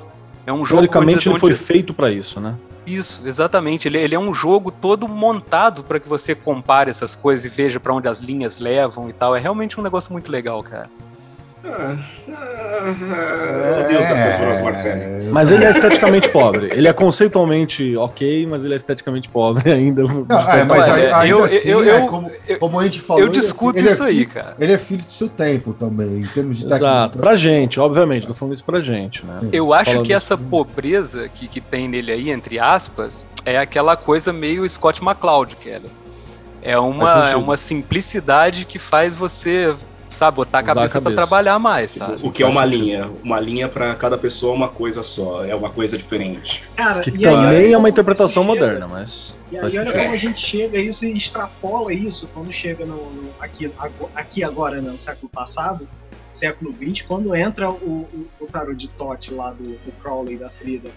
Porque, seguindo a linha da história da arte, né, se, a gente- se antes a gente passou pelo Art Nouveau e fazendo aquela comparação é, arquitetônica, que aí entra mais para minha área também, que como é que eram as construções de Gaudí, então aí até hoje, a Sagrada Família sendo finalizada e tudo mais, era tudo muito orgânico, tudo muito cheio de detalhes, refinado e tudo mais. Daí as, as coisas começam a avançar e, e de uma forma um pouco diferente, porque aí entra o Art Deco, que era algo mais rígido, mais geométrico, que está presente naquele quadro em torno das cartas do Totti. E a própria inspiração das, das imagens dele Por isso que eu também. não gosto. Hã? Perdão, Anjo, é por isso que eu não gosto, porque eu nunca gostei de Ah, arte deco. Pô, arte Olha, de rico, arte de Ah. safado, velho. Nunca gostei de arte deco. O Art, o Art Deco é totalmente voltado para a riqueza, é isso mesmo. O Art Nouveau, Caraca, ele é velho. popular, tem um movimento. Exato. Nunca tem um movimento. O Art Deco é, é mais- é mais tenso. Agora, eu só, Mas tenho as- aí- eu só tenho a minha ressalva que eu não lembro de eu ter visto, algum, visto alguma vez que aquela moldura do Totti, na verdade, foi feita pela US Games. Aliás, que não era o US Games na época e depois ficou. Não era original do baralho. Eu acho que tem toda a cara. Tipo, eu também não sei, não vou confirmar não, mas tem cara sim. Mas co- se combinou, combinou, Mas caiu que nem uma luva. combinou. Por quê? Porque, É porque eu- justamente a arte dentro combina com aquela moldura, porque É. ela segue também uma linha que passa por toda essa escola. Cubismo, surrealismo, tem um quê de, de, de tudo isso ali, que é tudo na mesma época. Então, O Crowley brincava dá muito com isso, né? Se você pegar o Liberaba, por exemplo, quando a gente foi fazer a capa do Liberaba, que passou pela minha mão, pela da Lívia, e o Grola fez toda a parte interna, né, Design da, interno, né? do design interno dele, o, o Liberaba, o que a gente tinha em mente era justamente isso. Ele é Art Deco, ele precisa disso, ele, ele reflete muito as ideias Art Deco, né? Então, quando eu fiz a capa, eu até tava conversando bastante com o Grola para mim fazer os desenhos da capa, e depois a Lívia que veio com, a, com o polimento de cor, né? Que era justamente como que a gente representa essa, eh, essa esse elitismo desgraçado do Crowley que ele colocava nas artes, que era isso que deixava bonito, né? E eu acho o Art Deco lindo pra caralho também. Se eu pudesse, eu Ah, tinha não todo um gosto. lugar nesse estilo. Eu também. não gosto, eu não gosto. Eu gosto. Mas assim, essa coisa que a gente debate muito, né, do tarô ser bonito ou não, né? É, eu, eu acho que tem um, tem um componente legal nisso, assim. Eu acho que, por exemplo, os tarôs que me chamam mais atenção, igual acho que o, o Totti foi o primeiro, né, foi o tarô que me trouxe pro tarô. Ele não é exatamente o que eu acho de uma arte bonita, sabe? ele Não, me chamou por, acho que até pela, Mas, pelo mas o que tinha mas, de estranho Salimena, ali no é. meio, sabe? a, Pelo- a- a- a arte precisa ser bonita, Salimena? É- Esse é o Não, ponto. não, de, de maneira nenhuma, mas assim, eu acho que uma arte de tarô, ela tem que provocar coisas em você. Ela até seja, seja o repulsa, seja a admiração, seja, mas assim, não pode ser. Tem uns tarôs que são lindos, incríveis, só que eu olho para aquilo e falo, ok, é uma imagem bonita, não é um tarô que conversa comigo, sabe? Eu, eu gosto aí de, de tarô que. Sim, sim. Então, eu, por isso que eu gosto da, da pluralidade de decks, né? Sim. Eu acho que a gente tem que pegar o deck que conversa com a gente, assim. E Todo mundo o- ganha, no, né? Com vários no decks. Totti, no, no Marcélia, tem várias coisas que eu acho horríveis, sabe? Apesar de, no geral, eu acho que funciona, mas aquilo funciona como tarô justamente por causa disso, sabe? Pra mim, um tarô, como, como é uma imagem de, de tudo que existe, tem que ter o belo, tem que ter o feio, tem que ter o medo, tem que ter o amor, tem que ter a raiva.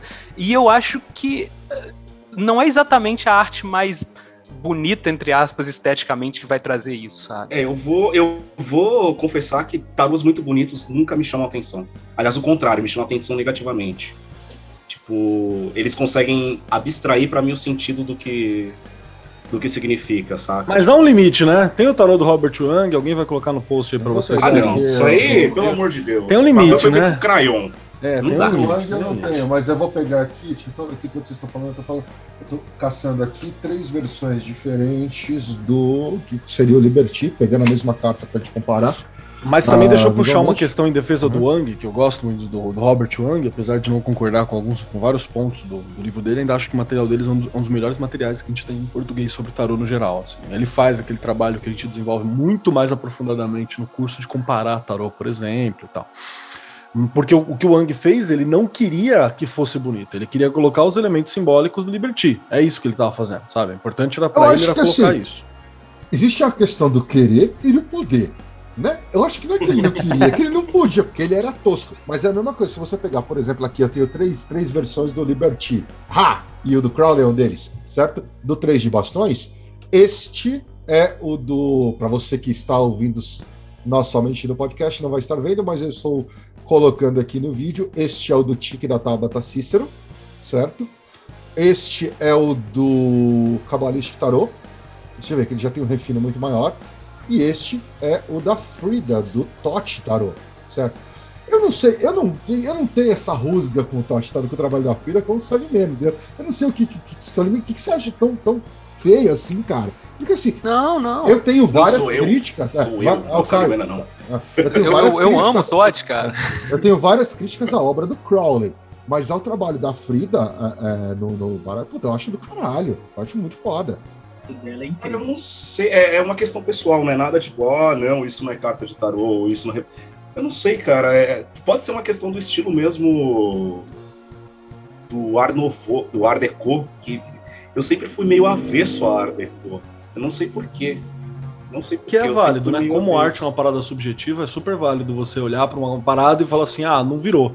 Sacou? É, e, é válido. E é também, incrível, porque eu, eu me lembro de vários posters Art Deco e tudo mais. Acho que essa questão.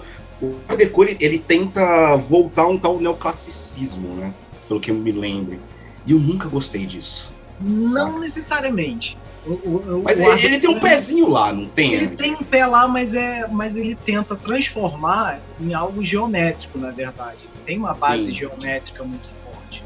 Então é, é onde ele se desliga. Ele é a, mais a pureza geométrica do que do que aqueles elementos clássicos e tudo mais. Mas eu acho que acho que a, a parte da, da, implicância com Art Deco eu entendo porque assim eu, eu acho lindíssimo, mas eu sei que é completamente voltado para construções requintadas, né? A gente vê é. o Art Deco onde? A gente é. vê na Elite, a gente vê em. Ele quer ouro, ele pede dourado. Ele pede dourado. Sim, Tinta é, dourada é cara. Tinta ele, dourada ele pede é cara. aquele, ouro, então, aquele é. degradê de Corel Draw que já existia Nossa, em 1920. Cara, pode, ele pede isso. Mas é o que tem no Artecu. É que tem no Artecu aquele, degra... aquele degradê de Corel Draw, cara. Uma imagem bem forte de Art Deco que todo mundo vai identificar é o Empire State. É.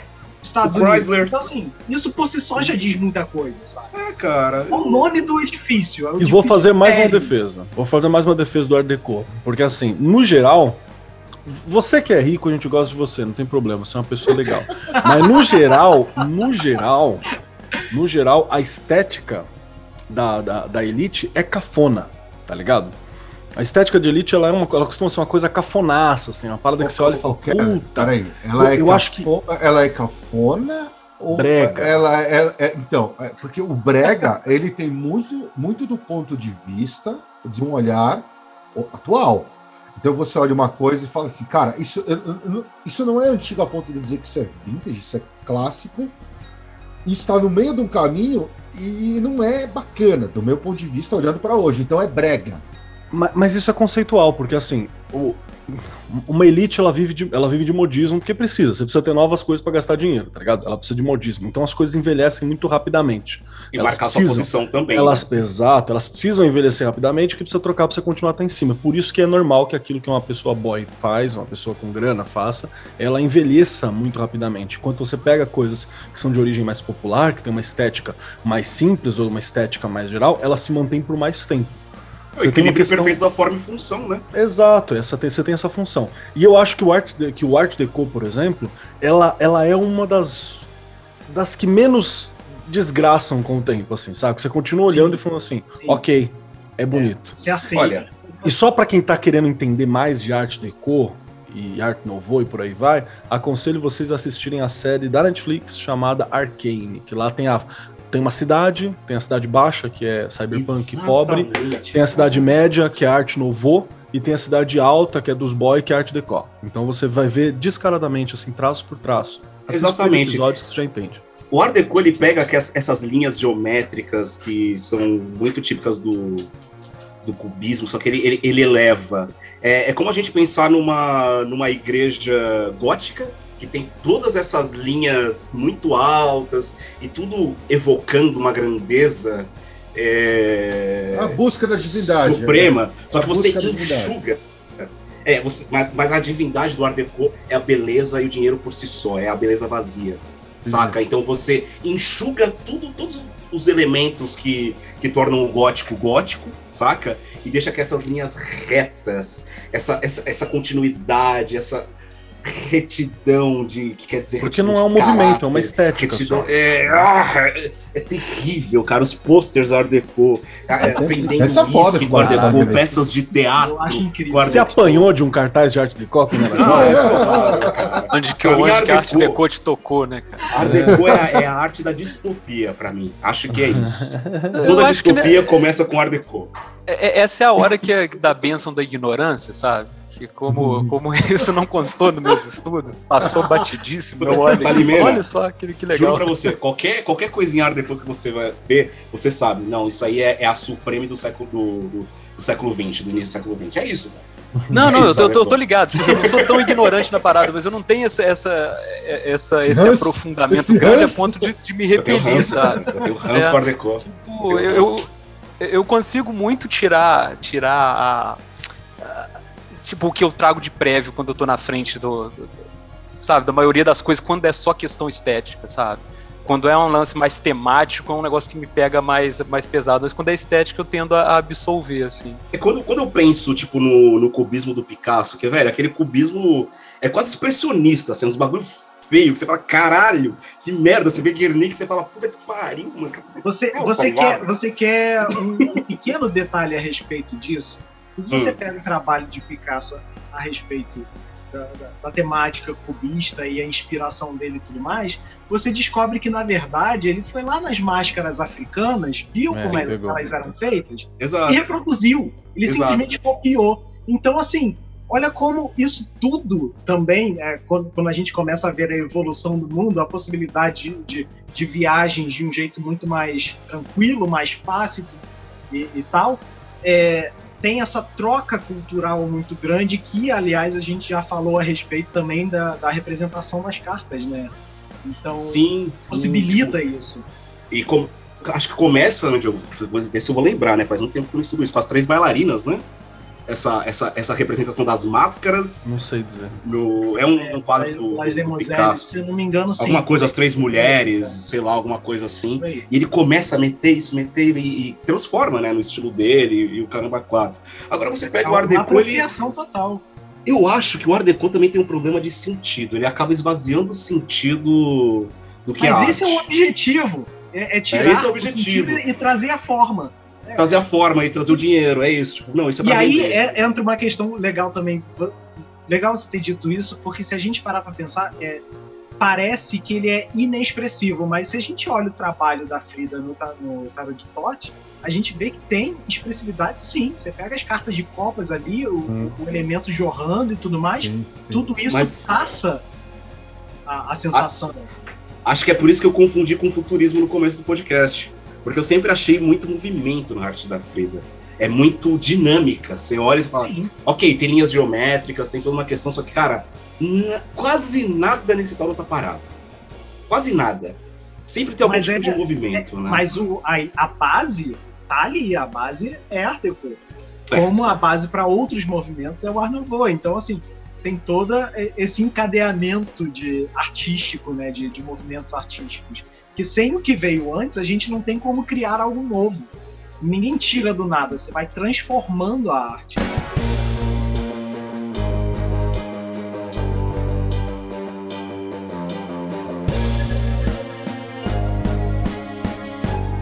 Até aproveitando, Andy, queria a tua visão sobre dois pontos, tá?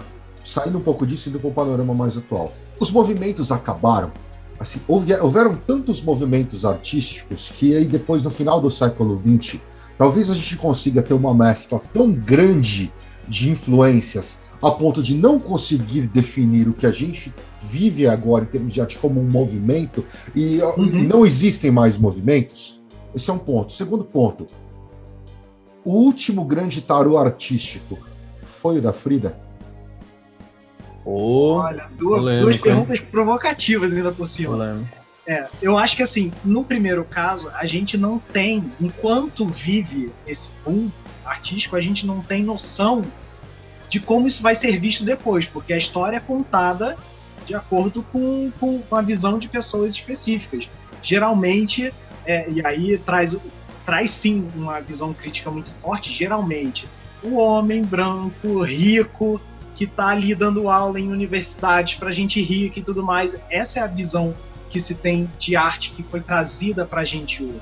Esses eram os estudiosos que eram levados em conta pra, que, e que trouxeram os movimentos como eles aconteceram e tudo mais. Então, o que a gente vive hoje provavelmente só vai ser contado, só vai ser é, posto numa caixinha, digamos assim, décadas à frente. Então a gente não consegue definir hoje o que, que a gente está vivendo, porque é algo muito solto, como você disse, porque os recursos são muito grandes, a, a capacidade de, de, de criar é muito maior. A gente consegue simular aquarela em tablet, por exemplo, né, no, no, no digital. É verdade.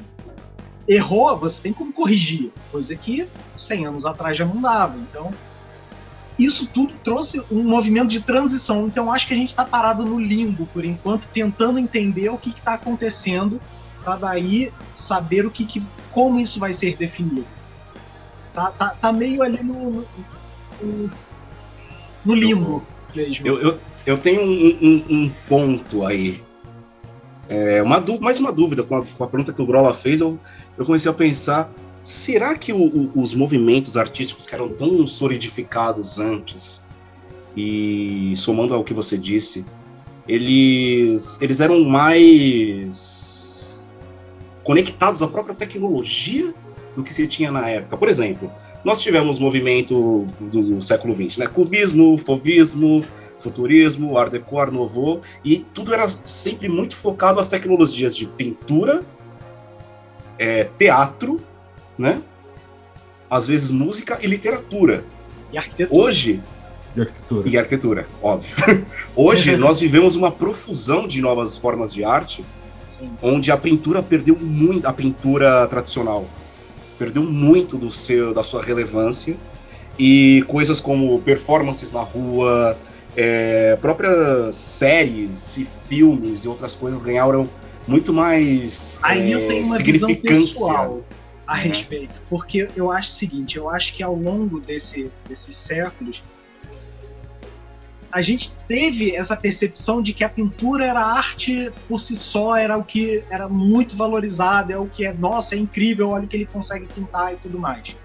Então, isso, isso é real, é, foi muito visto dessa forma. Tanto é que as outras artes sempre foram deixadas meio de lado. O que a gente chegou hoje no entendimento de que sim, as outras artes também são artes também são importantes, também são formas de expressão. Então acho que hoje a gente consegue sair um pouco da caixinha da pintura, que a pintura bem ou mal, ela ela traz essa iconografia toda e toda toda a questão do material, como ele era feito, o que, que era, como é que eh, foi descoberto. Primeiro pintava numa tela, depois começou a pintar em papel e por aí vai. É, tudo isso foi sendo transposto para outras artes. Então, assim, na literatura, você usa o que para escrever? Você usa papel e, e, e, lápis, papel e caneta, máquina de escrever, datilografia, computador, enfim, cada um vai ter o seu jeito. Eu acho que hoje a gente tem um campo muito maior de possibilidades, porque a gente começou a explorar todas as possibilidades dentro de todas as outras vertentes artísticas. Por isso parece é. muito a gente ganhou uma profusão de ferramentas, de, de coisas que a gente está meio perdido até no que é no que é arte que é ou no como executar arte, né? Porque é, até na tecnologia. Eu, eu, eu, não diria perdido, eu diria buscando aquilo que tem mais afinidade, com que eu tenho mais afinidade. Eu fico eu pensando, eu fico pensando na, na, nessa questão do, do como a gente imaginava o cyberpunk e a realidade de hoje em dia, tipo hoje uma pessoa pobre ela consegue ter um celular, ela consegue desfrutar de mínimas tecnologias assim, mas mesmo assim os problemas continuam os mesmos e a arte ainda conversa com, com, com a gente? Às vezes eu fico pensando. Ah, aí eu trouxe, eu tenho um tópico que eu anotei, eu não lembro se eu botei lá na listinha, mas eu trouxe para falar porque eu acho que ele responde um pouco do que o Grola perguntou lá da segunda questão, que é: será que o último trabalho artístico do Tarot foi o da Frida? Se a gente entender a, questão da arte como uma é, algo que expressa o que está dentro, algo que quer ser visto, que quer ser percebido, ser, ser sentido, o tarô é arte até hoje, nesse, nesse ponto. Por quê? Porque a gente saiu daquela caixinha europeia de pessoas brancas sendo retratadas e hoje a gente tem uma profusão, usando uma palavra que você usou que eu acho maravilhosa também, a gente tem uma profusão de, de vertentes, de movimentos e de artistas do tarô que celebram a diversidade, coisa que não existia. E isso por si só já é arte, porque tá é, já está tentando exprimir, né, trazer para fora aquele sentimento de, de, de pessoas que nunca tiveram a possibilidade de mostrar, olha só, eu existo, sabe? Então, sim, para mim, continua sendo arte até hoje, inclusive de modos completamente diversos. Sim. Acho que é difícil. Coisa... Mas, pra... mas eu, eu, digo o seguinte, Andy, você acha que, por exemplo, um tarô desses mais modernos, sei lá, 20, 30 anos para cá, uhum. vai ter o mesmo impacto, artisticamente não. falando? não, porque tá diluído também. Aí uma Frida, tá diluído. Exatamente, é. isso aí. É, então, isso que o Keller falou aí, eu acho que, que a questão é essa, assim. Eu acho que é muito mais uma questão da divulgação, da exposição do que é feito do que no, no, no, fazer em si, né? Claro que as ferramentas transformaram tudo, mas o que dá essa impressão desse esse ruído, né? É, é essa coisa de rede social, você vê muita coisa, você vê que tem tanta gente fazendo que antes era uma coisa que não, não chegava até você, né? Então, é, eu acho que, que o fazer em si tá mais parecido com antigamente do que a gente acha às vezes, sabe? Os processos em si, né? Depende da, Aliás, da do, e tem uma questão uma... aí também que é por que, que a gente tem o, Tarot de Marsella como referência, o, o Solabusco como referência, porque foram os que chegaram até a gente. E, então, não, o, o Marsella é bem simples. Império Britânico, tá ligado? É isso, Império Sim. Britânico e prensa. É isso que fez Sim, o Marsella ser exatamente. o que ele é. O, o Salimena, você que dia a dia tá lidando com essa questão mais efêmera da arte, como é que você vê isso, porque, cara, quem não sabe, o Salimena é. A encarnação é da arte. A reencarnação da arte. É o linha do trem no, no Twitter. Instagram. sempre faz tirinhas, Instagram, sempre faz tirinhas geniais, né? E você, oh, obrigado, acho que daqui que tá todo mundo falando, é o que realmente tá o tempo todo criando, fazendo e... arte. Fala aí, Kevin. Só para rasgar, rasgar cedo e somar com o Caio também, que o, ainda tem uma, um trabalho de Salimena que é muito bacana. Quem acompanhar a longo prazo, você vê que ao longo do tempo sofreu uma simplificação que também é um aperfeiçoamento do traço de arte de Salimena. E que é, tem uma, uma identificação muito grande. Então você vê que ele tem, é, ele tem um traço meio. É, é, a, arte, a arte, da, arte do Salimena hoje, você bate um olho e você fala, é um Salimena. É, é um Salimena. E é um traço que você bate o olho mesmo, você vê essa, essa, essas características, e você vê que ele não precisa daquelas coisas que iniciantes em arte acham tão necessário, também como uma forma de conhecimento, né? Que é tem que pôr o fundo, tem que fazer o esboço, tem que fazer o, a, a porra, contorno, line art. Line art é um inferno na terra de se fazer line art, qualquer coisa. E a galera cobra muito tal. E eu entendo, você tem que saber fazer no line art, não quer dizer que o Salimena não faz, né? Você tem as coletâneas dele lá, que é tudo assim. E hoje ele achou um, um, estilo que ele é simples, ajuda na produção, e ele é muito característico e é lindo, tá ligado? Então tem esse processo também que a gente tava falando aqui, né? Conclui aí, cara. É, eu... Eu, eu, eu, queria saber o ponto de vista do Salimena, porque ele, ele é o, é o cara que trabalha. Ele, ele é que tá metido nessa questão é. da arte tá atual. Né? Esse, rolo, coisa... esse rolo do inferno. Digital e efêmera. E como é que vai ser? Tipo, eu tô com medo, cara. Cara, Apareceu um NFT na minha quem, casa e vai quem, me bater? Quem dera se eu soubesse o que, que ia acontecer com isso, né, cara? Eu não faço a menor ideia, assim, mas. É, essa, cara, eu acho que a arte é um dos, dos assuntos mais pessoais que tem, sabe? É, é, muito difícil a gente bater martelo de qualquer coisa, porque muda, tipo, da, da minha experiência pra sua, pra do Andy, pra do que ela, tipo, cada um é. A visão é totalmente diferente, o jeito que conversa com aquilo é totalmente diferente, sabe? Então, assim, por exemplo, nessa questão do tarô, um dos tarôs que eu mais gosto de usar, que eu sou apaixonado, é o tarô Del Fuego, que é um tarô recente. Eu acho ele super, super bonito. Ele conversa comigo demais e é um tarô praticamente de cartoon. O Keller tá mostrando aí. É lindo. Tem muita influência do, do cartoon, do cartoon moderno, surrealista e tal. Ele é uma loucura. Tem bicho no meio ali. E assim, é, é, claro que esse tarô não vai ser um novo tarô de Tote, apesar do que entre esses tarôs mais diferentes ele é um dos mais falados, assim, né? Ele, ele é bem comum. Mas assim, ele é um dos tarôs que eu adotei para mim, sabe? Na minha experiência e tem interpretações pessoal, particulares do artista também, né? Que é uma coisa que a gente tava não, valorizando total, aqui. Né? Total. Quando você faz aquela experiência comparando ele, tem coisa ali que você vê, ok, isso aqui não estava presente, sabe? Isso aqui é desse cara e ele acrescentou. O que, que esse cara quis dizer? Tipo, e, e, ele, ele é um tarô que não vem com manual, o cara não fala nada sobre as cartas dele. Ele é um artista contemporâneo nosso, um cara que deve estar tá com, sei lá, seus, seus 40 e tantos, 50 anos, assim. Então é assim, no, no, os tarôs antigos eles se beneficiam dessa, dessa, daquela pouca divulgação, né, cara? Era o que chegava, né? Esses, esses três grandes tarôs chegaram, sacou? E esses outros não vão conseguir mais, assim. Agora, sobre.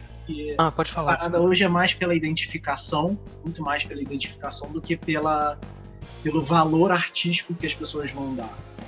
que é o que acontecia antes. É, é, eu, eu, também acho, mas assim, é uma coisa que está acontecendo em todos os meios artísticos, né, cara?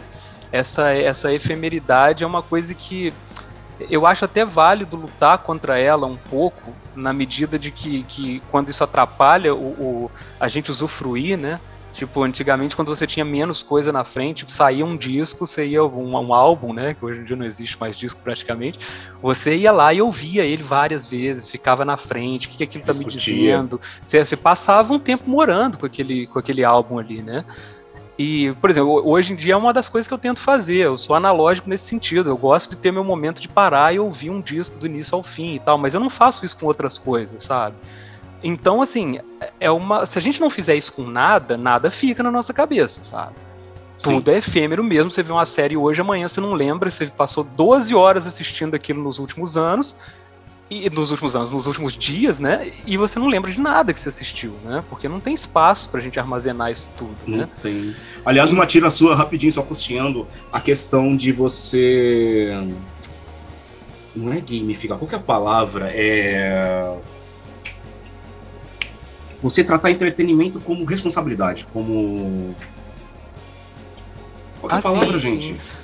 É, eu não sei, eu botei, é, sei lá, é, é tratar como se fosse trabalho, sabe? Isso, Compromisso. Isso. Tipo, ah, essa aquela semana coisa eu vi de... cinco séries, eu vi e tal. É, você tem a lista de quantos livros, né? E falta um livro, você tem que abrir um espaço na sua vida para ler aquilo que você é obrigado a ler, porque você. Cara, tem um pavor disso, cara. É, então, assim, qual, que tá, onde tá o prazer aí, né, cara? Pode ser até que você ache dentro daquilo, mas não é um ambiente propício para você usufruir de alguma coisa, né? Eu até fiz uma tira zombando disso outro dia, que a gente chama de consumo, né? Ah, eu consumi quantas séries e tal, tipo, é a palavra que a gente acostumou hoje, né? eu não vou ser o cuzão, não, esse termo está errado e tal. Mas se você parar para pensar, sabe, você consome iogurte, sabe? tipo, né, a, a relação que a gente tem com, com as com a arte, tinha que. Tinha não, né? É, é, mais gostoso quando é uma coisa mais profunda um pouco, sabe? Tipo, que transforma a gente. A gente precisa de espaço, né? De tempo para ser transformado, né? Então, sendo direto na resposta, Caio, eu não faço a menor ideia, sabe? Mas eu acho que a gente pode.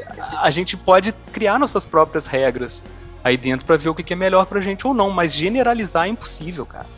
Uh, Tem uma galera um que. Agora? Não, não, não faria não, porque assim, tarô para mim, como eu falei para vocês, né, cara, tarô para mim é um negócio muito amplo e o que eu acho legal nele é ser amplo demais. Então eu não, eu não tenho uma visão do que é tarô. Cada dia eu, que eu quero um deck, cada tiragem eu, eu, eu, sou uma coisa diferente, cada carta do mesmo deck, cada dia é uma para mim, sabe? Uhum. Então eu, eu, sempre que eu penso nesse sentido, eu não conseguiria definir uma, uma imagem fechada para uma carta de jeito nenhum, sabe?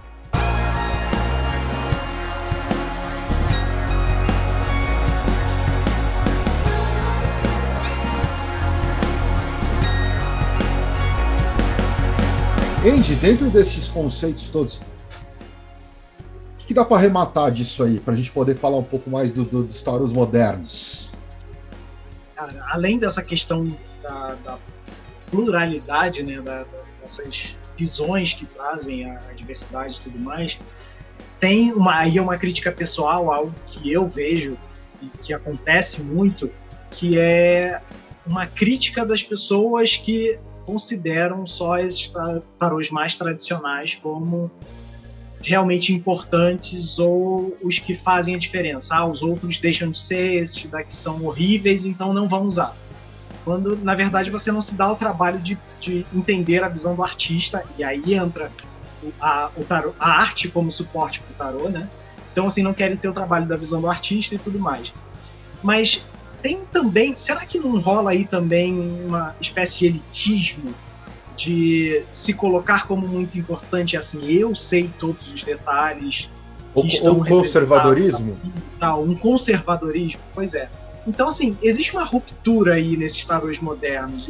por isso que eu, eu tô até com um aqui do lado que eu queria muito mostrar, que ele junta cinema, arte, né, a representação artística e tarô. Não sei se vocês conhecem, se vocês souberam do lançamento, mas é esse daqui. Não é o, o... Tarô de labirinto. Ah, do labirinto. Eu vi. E assim, cara, é um, é um, trabalho lindíssimo, porque você vê que o artista teve o cuidado da representação, sabe? De, de trazer, por exemplo, o, o louco, a própria Sara sem saber para onde vai, o que tá fazendo na vida dela e tal. E aí, esse daqui que eu queria mostrar, porque eu acho que vocês vão curtir. O mago é o rei dos duendes, sabe?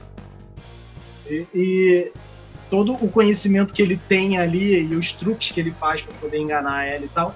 Como é que você vai dizer que isso daqui não funciona para alguém que se identifica com, com o filme ou com o tarô?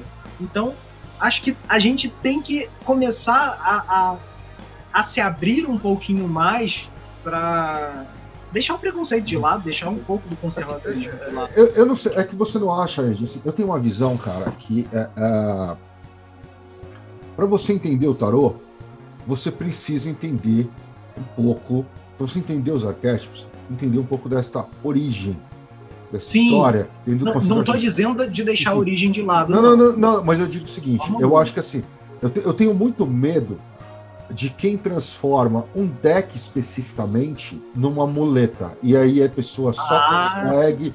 ler o tarô com aquele deck.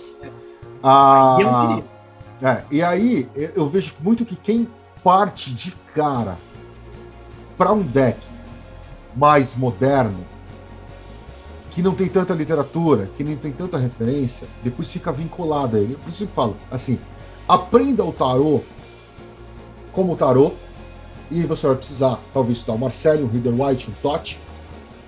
E depois que você entender o tarô, que o mago tem um, significado para você maior do que talvez a imagem que você está vendo neste seu deck em particular, a partir do momento que você compreende o significado dos arcanos, você pode usar qualquer deck que você quiser.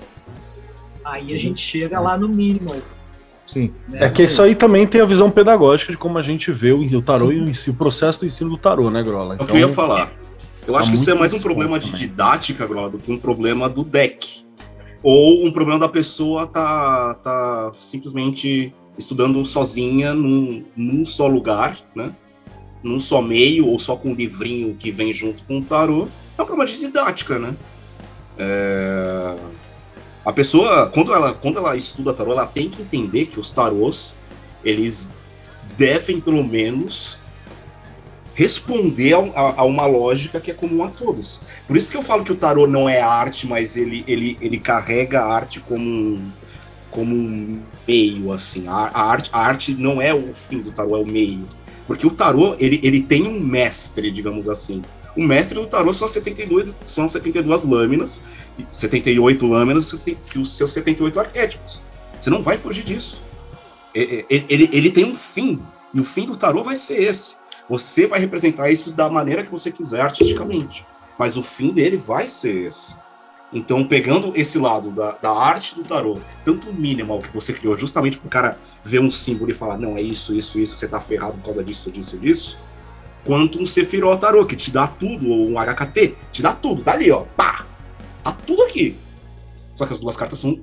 É... Completamente diferentes. São completamente diferentes imageticamente e simbologicamente elas são a mesma. É por isso que eu falo, tarô ele carrega a arte como meio, mas a arte não é o fim do tarô. E é por isso que é possível representar o tarô de vários modos distintos. Né? Exato. É que aí tem a contramão também de, do que a gente está falando sobre representação. Que tem uma coisa que às vezes eu sinto falta é quando a gente tem muitos tarôs que são só réplicas, né? Ou só cópias, assim. Não que você pode fazer o que você quiser, não sou teu pai, é, faz assim, aí. Né? Mas eu acho que isso está morrendo um pouco, cara. Porque assim, enquanto a gente teve aí tá na hora, 30, né? 30 anos de cópias e mais cópias do, do Reader White Smith, é, talvez pelo fato dos direitos autorais finalmente estarem inspirando, as coisas parecem que andam mudando um pouco. As pessoas realmente estão tentando trazer algumas coisas novas, né? Isso aqui, exato, por exemplo, exato. é o que chegou há pouco tempo que eu falei, ah, cara, esse tarô porque ele é maluco. Que é o tarô surrealista. Que louco. Entendeu? Porque, porque é mó doideira o bagulho. Entendeu? Deixa eu afastar um pouco aqui. Então, Mas assim, acho que começam tem que ter, a ter tarôs modernos mesmo. Que não necessariamente são as cópias que a gente viu aí nos últimos 30 anos, pelo menos. Vou dar o exemplo do, do tarô do Mago Ascensão. Uma das coisas, o RPG Mago Ascensão, ele tem um tarô antigo que serve inclusive para uso em jogo. Mas ele tem uma coisa incrível, por exemplo, que é trocar os elementos.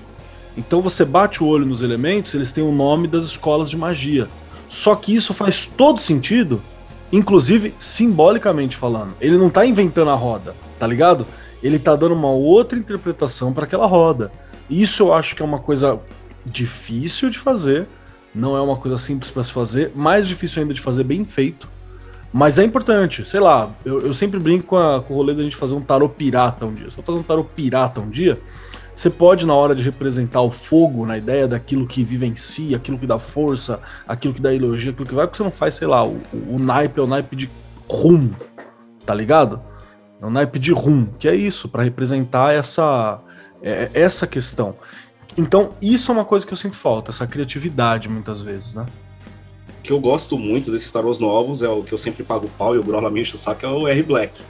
Porque ele, ele pegou os arcanos maiores e menores e falou: beleza, vou fazer uma representação diferente de quase tudo. E eu acho que ele conseguiu executar muito bem uma nova visão do, do mesmo, dos mesmos símbolos, dos mesmos arquétipos que tem na carta. O problema com o R. Black, cara, é, é, é, a forma que eu acho primitiva e tosca que ele fez aquilo, entendeu? É, não ah, mas é arte. questão mágica quero, dele. Não é questão é. mágica nenhuma. Você mandar. Ele falou, né, Grola? Você mandar rodar, rodar numa gráfica rápida e cortar os cantos, não tem nada de mágico, cara. Mas, a gente Grola, faz isso, você, caralho.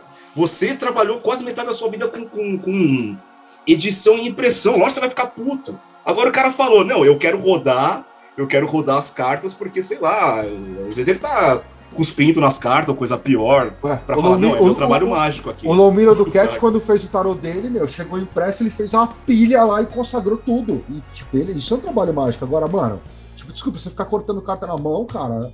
Ah, ah velho, eu, eu, dá, eu, eu, não, eu não defendo e, e é, também não recrimino. Cara. Gente, vocês estão vocês estão igual o Twitter, vocês estão discutindo gosto, cara. não tem resposta para isso. Mas é que se não tiver internet, isso aí a internet cai pela metade, né? Se deitar da internet vai embora se não fizer isso. Aí você volta à internet dos anos 90, que era Exato. pura didática. E caveirinhas não, rodando. É, é. Mas e aí, Salimene e Andy, o que, que vocês acham dos tarôs modernos aí? Cara, então, eu falei uma. Eu já falei um pouco sobre isso já, né? Assim, do, do, meu ponto de vista, eu gosto de tarô moderno quando ele é despirocado, sabe? Se for para usar uma versão genérica de algum dos, dos originais, eu vou para os originais, sabe? Mas então, é, o aquela... Del Fuego, no fundo do fundo, é só um Marcélia. É, ele é um Marcélia, mas, ele, mas ele, ele pô, ele, ele, ele tem. Uh, assim, ele vai mais fundo na, no, no em reinventar os, os, os, arcanos menores do que o Totti até. Né? Tem uma loucura nos menores ali que eu gosto muito, assim. Mas, pô, é, não, é verdade, o Grola tem um ponto, né? Ele é um Marcélia, né? Por mais que se distancie um pouquinho. Mas é tipo coisa que eu falo para artista alternativo, cara. Pra, cara, se for para ler herói da Marvel, eu vou ler Marvel. Pô, tipo, tem que trazer uma parada nova aí, botar um tempero nas coisas. É, tipo, não, não coisa quero Capitão você... Brasil, né? É, você, você, você como alternativo refazer o establishment, eu acho uma coisa estranha, assim, sabe? E, e, eu, como público, eu tô sempre atrás de, de, de, novidades, eu tô sempre atrás do que é diferente, sacou? É isso que me mantém, porque, pô, a gente assiste, assiste, lê, ouve coisas há não sei quantas décadas, assim, a gente começa a ver os padrões, a gente começa a encher o saco do que é muito arroz com feijão, né, cara? Especialmente você estuda tarô, porque é, é você ir para uma das bases mais antigas da narrativa, né? Então, puta que pariu, você começa a ver várias coisas dentro dessa caixinha de olhar, né? Da janelinha que é o tarô também. E aí, Ed, pois é, total. Eu, eu, eu acho o seguinte, eu acho que varia de pessoa para pessoa. Não tem que eu particularmente acho que a base é fundamental, como você colocou. Não adianta também você pegar um tarô mínimo e tirar uma carta e não saber o que, que significa aquele símbolo, o que, que ele está representando ali. Então, assim, volta para a base, se enche disso, ainda que seja comparando deck com deck, antigos e novos e tudo mais, mas não, não se prende ao puritanismo, ao conservadorismo, não. Abre o coração para os novos que surgem. Mas, claro, consome aquilo que te agrada, né? Porque nem tudo vai agradar. Tem, tem possibilidades infinitas e, cara, se for para comprar tudo que surgir na frente você achou bonitinho, já era. Haja fortuna para isso, não, não vai rolar. Mas eu acho que o mais importante aí nessa questão, e tem muito do que o Salimena falou, é a identificação, né? Com o que, que você se identifica. Eu acho que essa é a chave para você curtir ou não os novos. Vou dar um exemplo bem básico. Tem um, um tarô recente, moderno, bem atual, que tem uma galera que ama e tem uma galera que detesta. E assim, eu acho legal não vou dizer que é, nossa, eu sou apaixonado por, mas eu acho bem legal para poder entender. Diga é o Light Sears. Ah, o Light ah. Chatão, velho. Aí, viu? Então. mas assim, o, por que, que eu tô falando isso? Porque eu já usei o Light Sears em mandalas e na hora de mostrar as cartas e tal, a pessoa identificou na hora o que, que aquilo tava passando. Então, assim, ele tem uma facilidade, tem uma, ele conversa muito fácil, sabe? Então, existe esse processo também de você saber o que, que te agrada, o que, que a outra pessoa vai entender e tudo mais.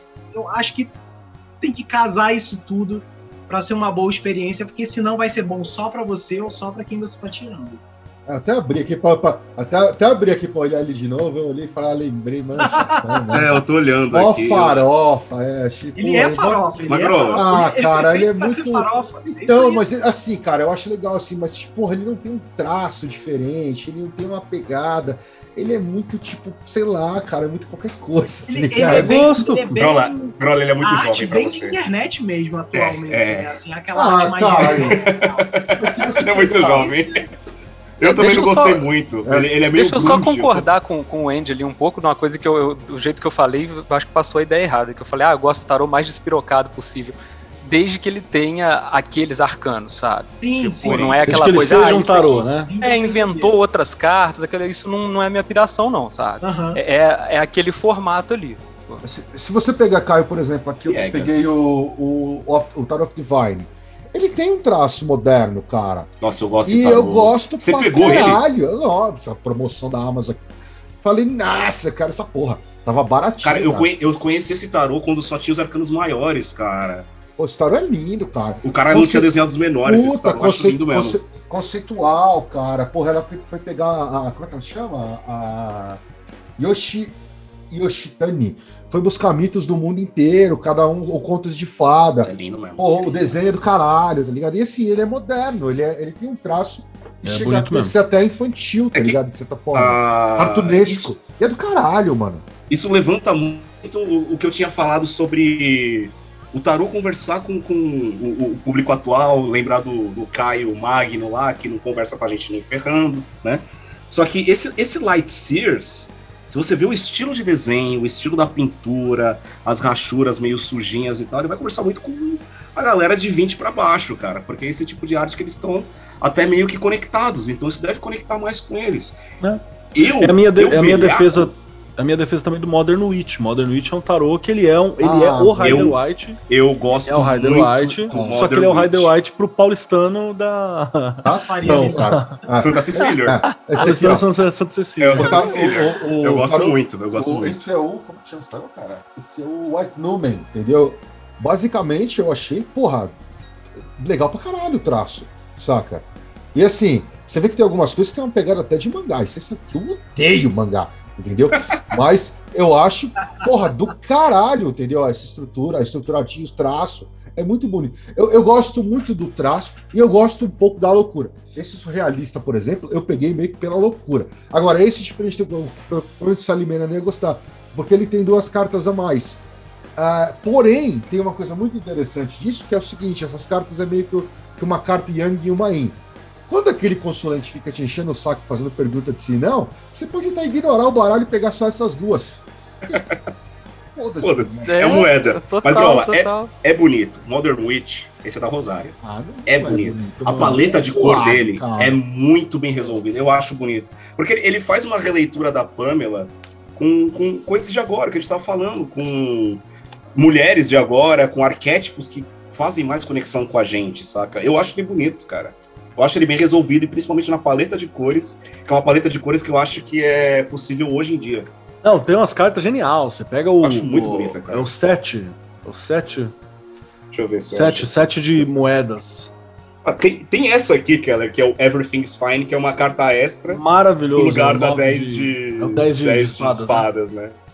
Você, tipo, 10 de quem tem menos do que é- 10 de espadas, troca por essa. É a mulher deitada, tipo, mexendo no celular. Toda fodida é- na vida, e na everything's cabeça, fine, tá tudo bem. Eu acho isso ótimo. Isso é o Santa Cecília, cara. É Santa Perfeito. Cecília, exatamente. É o retrato de uma Santa época. Tá no Mas Zeitgeist. isso, isso corresponde, Grola, a, a, a pessoa que tá recebendo a leitura. Eu não gosto desse Light Series, eu tô vendo agora. Parece ilustração da, da antiga revista Witch, né? Mas isso conecta com a galera, velho. Não é comigo, conecta. Mas vai Você conectar. vê a arte que a galera tá consumindo agora, a arte digital e tal, é muito puxado pra esse Light Series. Até as roupas, as roupas, tem moda nesse É. tarô. Eu acho Tem que moda. tem, tem umas, algumas questões, por exemplo, técnicas, que nem esse aqui. A Mônica falou agora, eu vou te mandar um tarô, fica aí com você, mas é mais pra você avaliar se o quanto isso é, é- é comercialmente fiável, porque ela tem loja ou não, né? Ela mandou ano passado, ano passado ela mandou esse, isso aqui, ó, tarô 3D. Saca? Que é- ele usa nós. aquela técnica de. Que eu nunca tazo. lembro. Ah, É. ah, Tazo. É a de Tazo. é, Holografia. não, mas é- é- é- não é holografia também, cara. É uma outra técnica. Ela tem um nome complicadíssimo. Ai, ai, Tazo. Assume, falar assume que é um. Tazo. Não, constru, construir isso aqui, cara, é, é- é- eu acho muito É foda. a imagem em triângulo, né? É, É É, uma Tazoscopia. desgraça É. fazer isso. É uma Exatamente. desgraça fazer Pra isso. ter essa simulação de profundidade, cara, é quatro. Nossa. Tá? Então, assim, é uma coisa moderna, no final das contas, é, a gente tá falando, é um Reader White. Ah, tirando porque eu não sei porque que na carta da Lua tem um monstro do, do, do Lovecraft aqui em vez do caranguejo, mas enfim, no fundo é isso. Mas é um tarô que se aproveita das técnicas de produção ah, ah, modernas para criar uma parada diferente e tal, entendeu? Ah, não é, eu falei pra ela, Mônica, não sei, meu, se a galera tipo, curtir isso aí, tá ligado? Eu acho interessante porque eu tenho, porque enfim, eu tenho essa pegada da produção, né? De, cara, puta, como é que o cara fez? O que, que dá pra fazer com essa, com essa técnica? Aliás, aproveitando que você tá aí, Grola, Ah, tem de novo em produção de tarô, cara. De tarô, assim. Uma coisa que seja legal, que não seja Tazo. por, por incrível que pareça, não tá. É, Assim, não é o que tem de novo, mas é o que está pegando. Não é o Hum. tarô em si. São as embalagens. Ah, a embalagem do. Modern Witch, por exemplo. Se você olhar, é, tem uma coisa que eu peguei alguns decks no ano passado, não pelo tarô em si. Óbvio que alguns. O Divine é do caralho. O White no meu desenho eu gostei muito, mas, por exemplo, eu peguei o, o Neo Tarô. Ah, o Neo Tarô, assim, a caixa rígida evoluiu pra caralho, principalmente com os kits do Escarabeu, certo? Então, a gente tem hoje, só que sim. Ah, o Escarabeu é quadradinha, é sempre a caixinha, com bercinho, piriri pororó. Agora que eles estão começando a arriscar algumas coisas, né? Mas outras editoras menores estão fazendo umas coisas, tipo, cara, o Neo Tarô.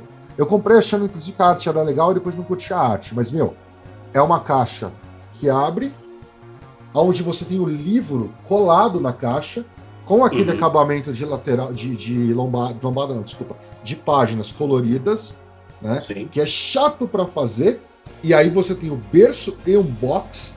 Então, assim, muita coisa vem vindo, não, não em relação às cartas, porque as cartas não tem muito o que você fazer. Você pode fazer o quê? Melhorar a gramatura, fazer um acabamento especial, um hot stamp, que é uma coisa cara, Uma- ninguém quer às fazer, vezes uma cor diferente, né? Cor É. especial também. um acabamento de borda, e aí não tem muito o que fugir disso, entendeu? Cor especial, como por exemplo, é o aquele. Puta.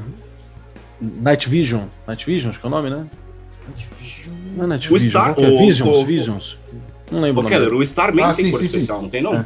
Não, Hum, também não. Não, não, não. Também tem uma, tem uma iluminação brilhante agressiva, o Starman.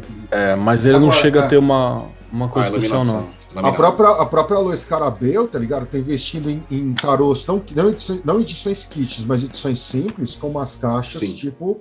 Porra, é, um- é uma caixa. Normalmente você tem a tampa pequena, até para economizar material, você puxa. Esse aqui não, ele sai toda ilustrada também, de volta a volta. Tanto que você sabe, pô, eu odeio carta invertida. Eu comprei o tarô da Oppositions quando eu vi, eu vi a Lola, inclusive, que tava aqui. Ela abriu a caixa, eu falei, mano, que caixa do caralho é essa? É a, é a edição comemorativa do álbum, né? Tipo, É. Tipo isso. é, Não, mas é aniversário de 700 anos do Marcelo, né? Então, mas, mas é aí que tá, aí que tá Salimena. Eles têm investidos, por exemplo, eu, se eu não estou enganado, a Star Wars Oppositions é essa edição. Não tem outra edição mais simplificada. Por exemplo, eu achei, eu gostaria, por exemplo, que o Surrealista tivesse uma caixa muito mais legal, é, é, temática, entendeu? Agora, você tem, por exemplo, essa série da de tarôs históricos que eles estão fazendo. O Soprafino também, mas é uma caixa rígida mais tradicional. É aquela faca que a gráfica já tem, entendeu? Não é nada inovador. Então, assim, eu tenho visto muita coisa, principalmente de editoras menores, em, em caixas, boxes, assim, muito fodas, com cor especial, com acabamento metálico. né? Isso é, é a coisa mais do caralho. E a- é do caralho e é foda. Por quê? Porque eu não consigo fazer isso no Brasil. Eu consigo em termos práticos. Eu consigo, eu sei quem faz o acabamento. Eu sei quem faz a caixa. Mas o custo jogaria Absurdo, o produto tão lá pra cima que não dá, entendeu? Não dá pra eu querer Ou você tinha que, tarô, que é, imprimir um milhar, né? Ah, Sim, cara. Por exemplo, pena. se eu pudesse fazer o HKT gigante que a gente vai fazer com uma caixa fodida rígida, cara, pô, ia ser insano. Caralho, 10 anos de HKT, edição especial para. Só que, cara, o produto ia custar 600 pau, cara. E aí quem, quem compra? Então, assim, sem, sem, sem conseguir produzir na China, a gente não consegue fazer isso. Então, e assim, as gramaturas no Brasil estão limitadas. Lá fora a gente tem gramaturas maiores.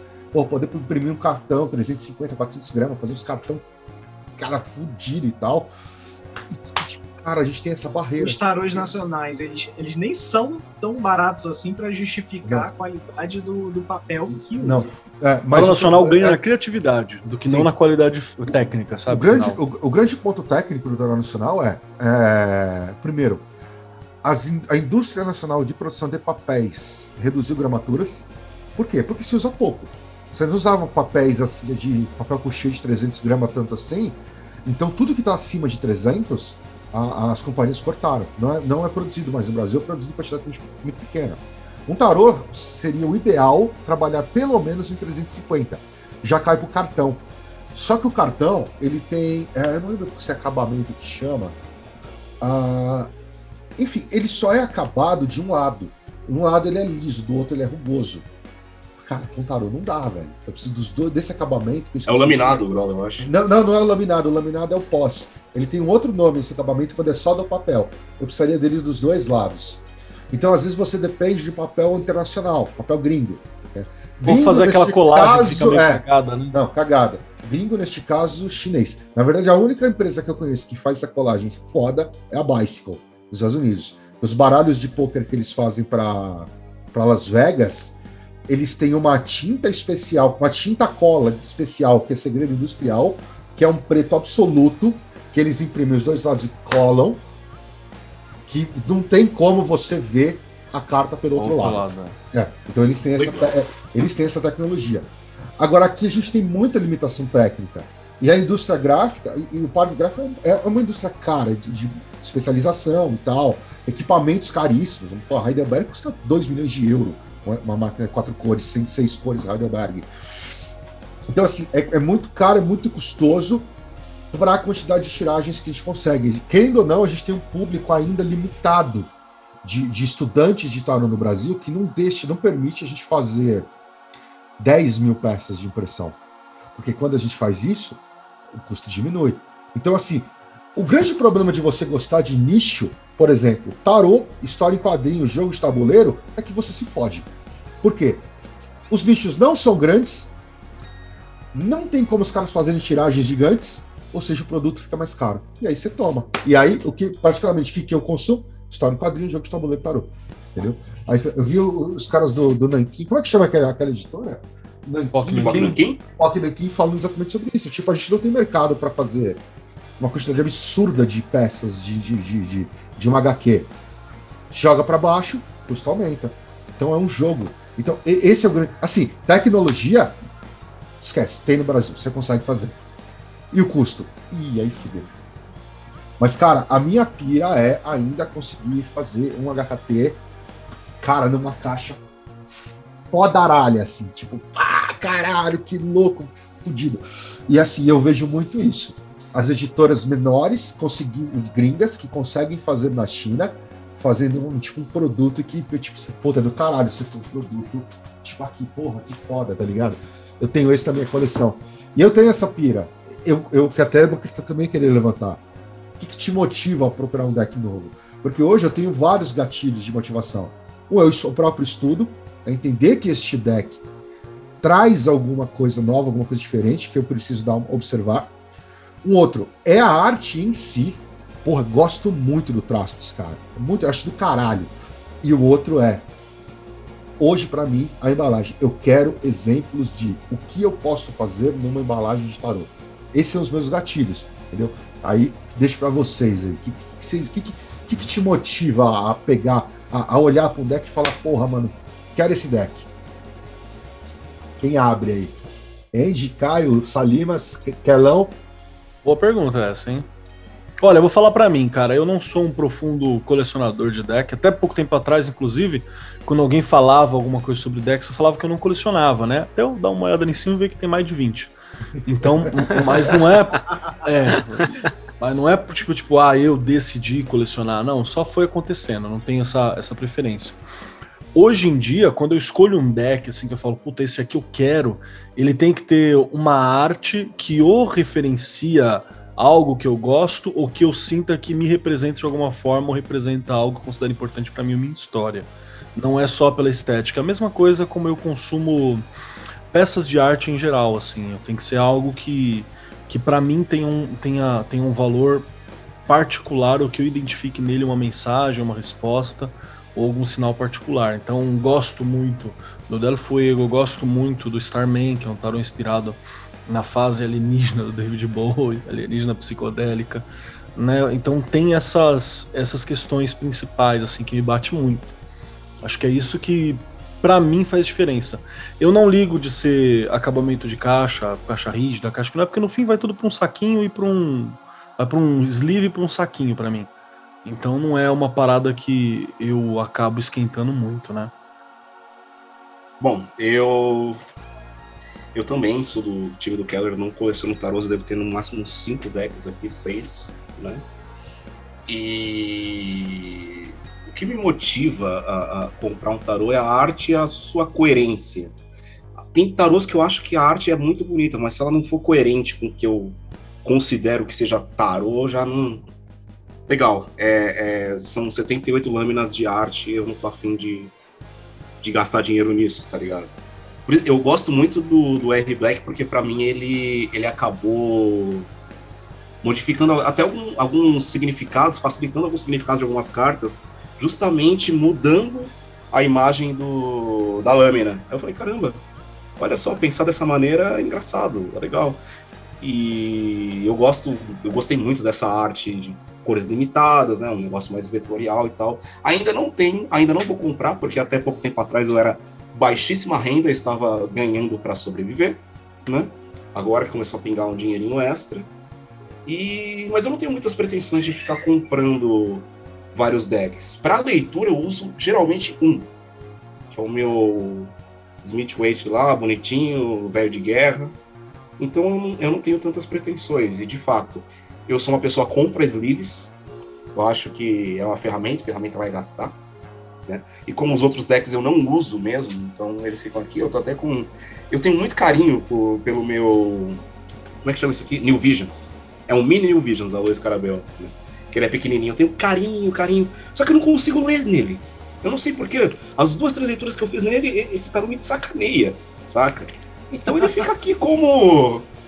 Né, como meu queridinho, meu xodózinho, que ele é pequeno e tudo mais eu não tenho tantas pretensões, mas geralmente a arte é o que me chama a atenção. A arte e a coerência que ela tenha com, com significados que eu considere legais, que eu considere bacanas.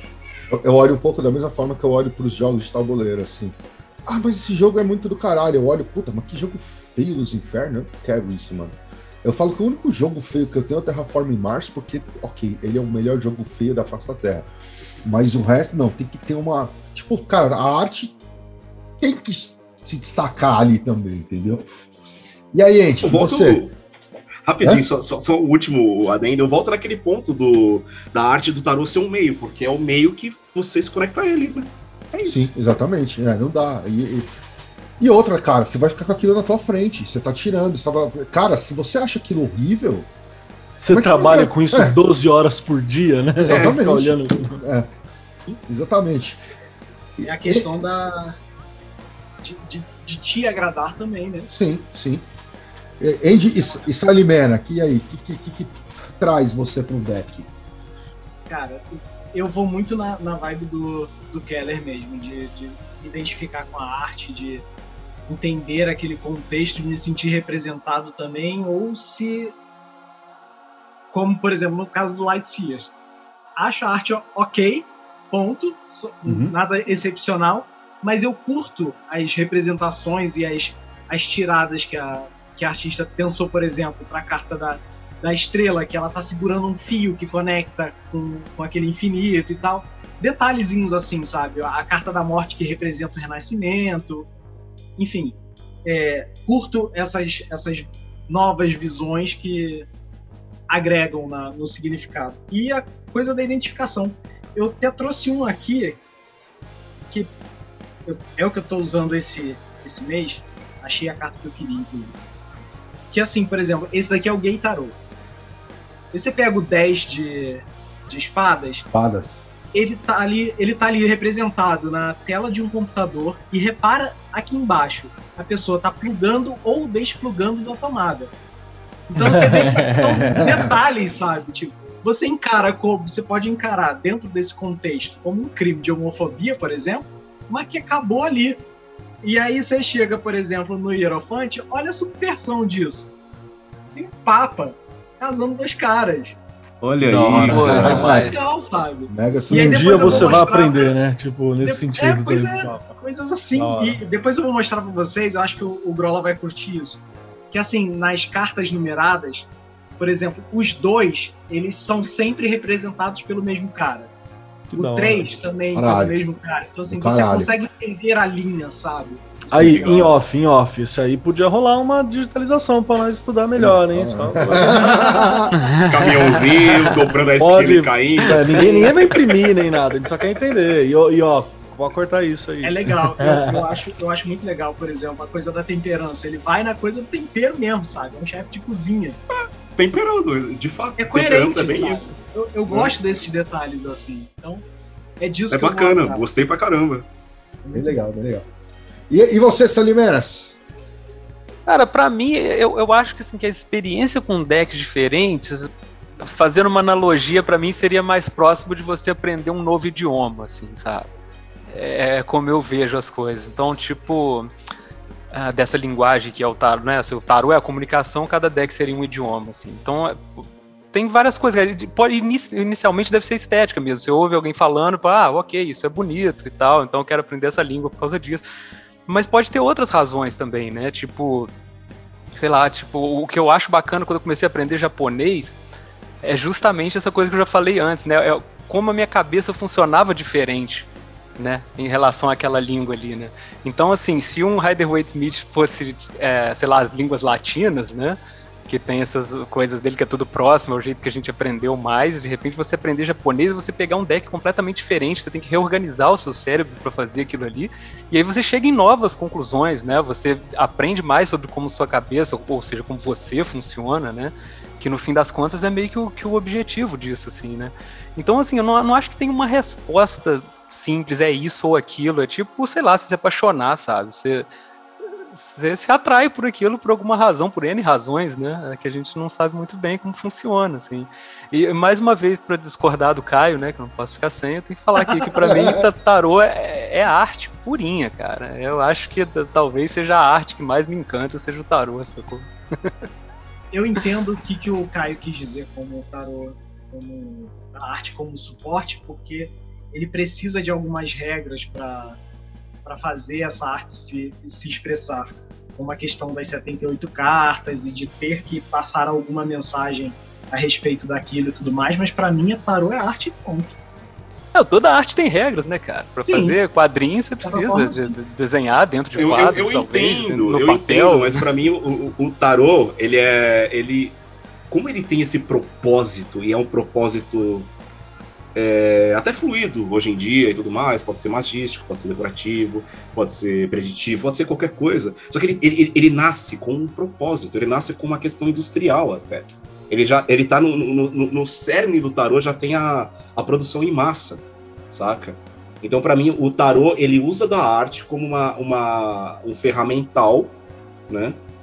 Mas até vou, já sei que o Grola vai, vai comentar aqui. O quadrinho antes, também né? nasce assim, cara. Sim, eu caio. É, é, mas o quadrinho também nasce por produção em massa. Chega no Romero Brito então, e é a então, mesma coisa. Eu tenho, eu tenho algumas opiniões sobre quadrinho. Mas beleza. Não, mas aquilo, mas aquilo, o, o, o, o Andy, quando a gente fala ainda do, do, do Romero Brito, eu acho uma merda o trabalho do cara, entendeu? Acho horrível. Mas assim. Podia jurar que você gostava, Grola. Nossa. cara. Gosto de tacar fogo. entendeu? Mas, assim. Inclusive aquele dia que a tia quebrou o vaso dele, a hora que eu vi a cena, eu falei. Foi bom. Entendeu? Foi bom pra caralho. Mas assim, ainda a gente tá falando de uma questão elitizada. Não é qualquer um que pode sim, consumir um Romero Brito. Certo? Por mais que seja uma bosta, que eu não entendo que alguém pague de algum um centavo naquilo, mas assim, não é qualquer um que pode consumir. O que eu acho interessante do tarô, assim como do quadrinho, é que ele é uma, uma forma de. E aí, uma coisa que né, falou que não gosta, que é essa do consumo, mas de consumir a arte. De você não precisar ter milhões na sua conta bancária para conseguir Ajuda, ter, né? um, ter, ter, Entendeu? Pô, ter sua coleçãozinha de HQs, as graphic novels que você gosta, os tarôs que você gosta. Puta, eu gosto da arte, olha isso aqui, entendeu? Olha esse traço, olha essa arte, olha esse desenho, olha esse ilustrador. E, tipo, eu posso ter isso na minha casa. Entendeu? Eu não fico. O tarô só... contém arte, ele não é arte, essa é a minha opinião. Ah, é cara, isso, eu não sei, cara. Eu, eu para mim, assim, eu entendo. talvez eu entenda, como eu falei para você, que as lâminas são, são canvas, a tela, entendeu? Uhum. E a arte tá ali em cima. E assim, é uma então, arte que eu. É, isso. é uma arte que eu posso ter em casa, não é? Sim. E assim, eu não estou falando assim, ah, eu não tenho o original. Não, cara. Ah, mas a, a, gente chegou, a gente surrealista chegou nessa, nessa é, é, um original. Depende, eu posso gerar um NFT aí de cada carta é. e vambora. É. Mas a gente chegou nessa discussão é do, da, do fetiche do original e, e como Sim. a Revolução Industrial destruiu isso. A questão não é nem a questão de ser arte ou não arte. Tipo, puta, fudeu, agora fudeu. Tipo, então, essa vai, entrar, vai, vai então, entrar no Habermas, que... no Adorno, na Essa questão do que é arte, eu acho não, muito legal. Eu não chego nesse ponto, não, cara. Eu não sou catedrático assim, não. Eu acho Mas legal dessa questão do, do que é hum. arte, porque, assim, é a coisa mais humana possível, porque é quase indefinível, né, cara? Pois é. Pois Essa é. questão não tem resposta, né? Só que pra mim. Pra a... mim é, pra você não. É, é mas, é. mas pra ninguém mim. tá a... errado, sacou? A, a única coisa do... que é fato que Romero Brito não é arte, vai tomar lá. Aí a gente chega também no que o Keller falou sobre a arte elitista ser cafona, ser brega e tudo mais. Cafona, né? né? Mas a, a, aquilo ali transcende o cafona, cara. Não dá, meu irmão. Eu, eu, sinto que eu toquei numa ferida aí. Enquanto o Caio, o Caio apanhou do Art Deco, o Caio apanhou hum. do Art Deco, o Grola apanhou do Romero Brito. Né? É, com certeza. Eu acho mais, ó, eu acho mais bonito que apanhar do Art Deco. Só, só queria falar isso. Caralho, você não gosta mesmo de Art Deco, hein? mais fake Eu não apanhar gosto mesmo de Romero Brito, Brito. ô, ô, ô, ô, ô, Salim, mas e desviando um pouquinho do tarô, e aí, tarô e, e HQ, combina?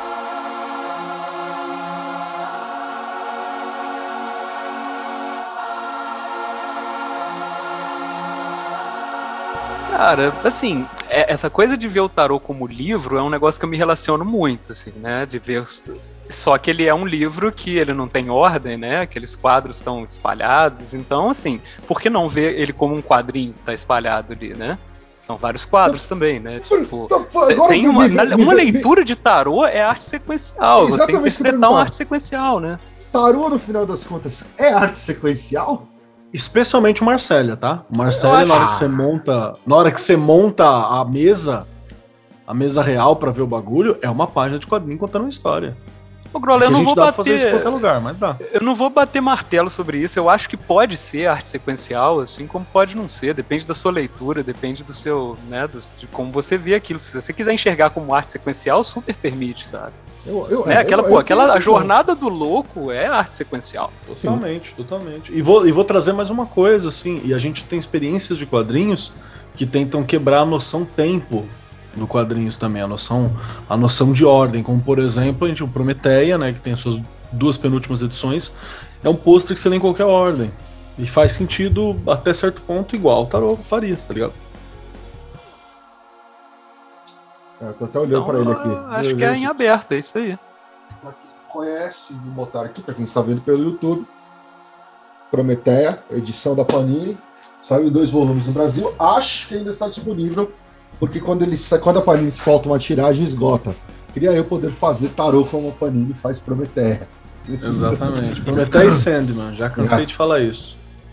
Posso- Ah, vamos lançar uma tiragem, a acabou. disso de a respeito disso de, de, de tarô como livro, como sequência e tudo mais, posso fazer uma propaganda própria aqui? Pode. Por favor. Porque Deve, assim, deve. depois que eu, eu escrevi um livro. Depois que eu terminei o livro, eu percebi que ele tem como estrutura 20 capítulos, mais prólogo e epílogo. Ou seja, ele tem exatamente 22. Eu vou te falar assim- que uma das paradas que a gente estava estudando também, Andy, eu tava conversando com o Grola e tá na minha lista aqui de coisas para visitar esse ano, é uma, uma pessoa que eu não vou lembrar o nome agora, que utiliza o tarô como noção da construção de trabalho acadêmico. Ah, mandaram. Ah, foi o Andy que mandou pra gente E eu- isso. é, foi eu que passei pra vocês no grupo. Ah, então foi você mesmo, tá vendo? Chegou na nossa Então, mão para estudar, eu e comecei aí, e não o mexi mais. é que assim, eu não montei a estrutura de acordo com o tarô, porque eu tinha me afastado do tarô enquanto escrevia. Ah, tava na cabeça. depois de tudo Tava lá. pronto e tal, que eu cheguei para os 22, eu consegui identificar a jornada inteira ali. sabe? Eu- Eu achei isso incrível. Isso é bonito, hein? Ah, funciona se você se você entender o tarô, entender ele mais psicologicamente, como ou até imageticamente, uma pessoa que nunca pegou um tarô, ela começa a colocar uma lâmina do lado da outra, ela forma uma historinha em quadrinho. Então eu acho que eu não Eu- eu- sei se é. na arte tem algum precedente assim, né? antes do, do, do início do século XX ou do final do século XIX de coisas sequenciais. Tem, sei chama-.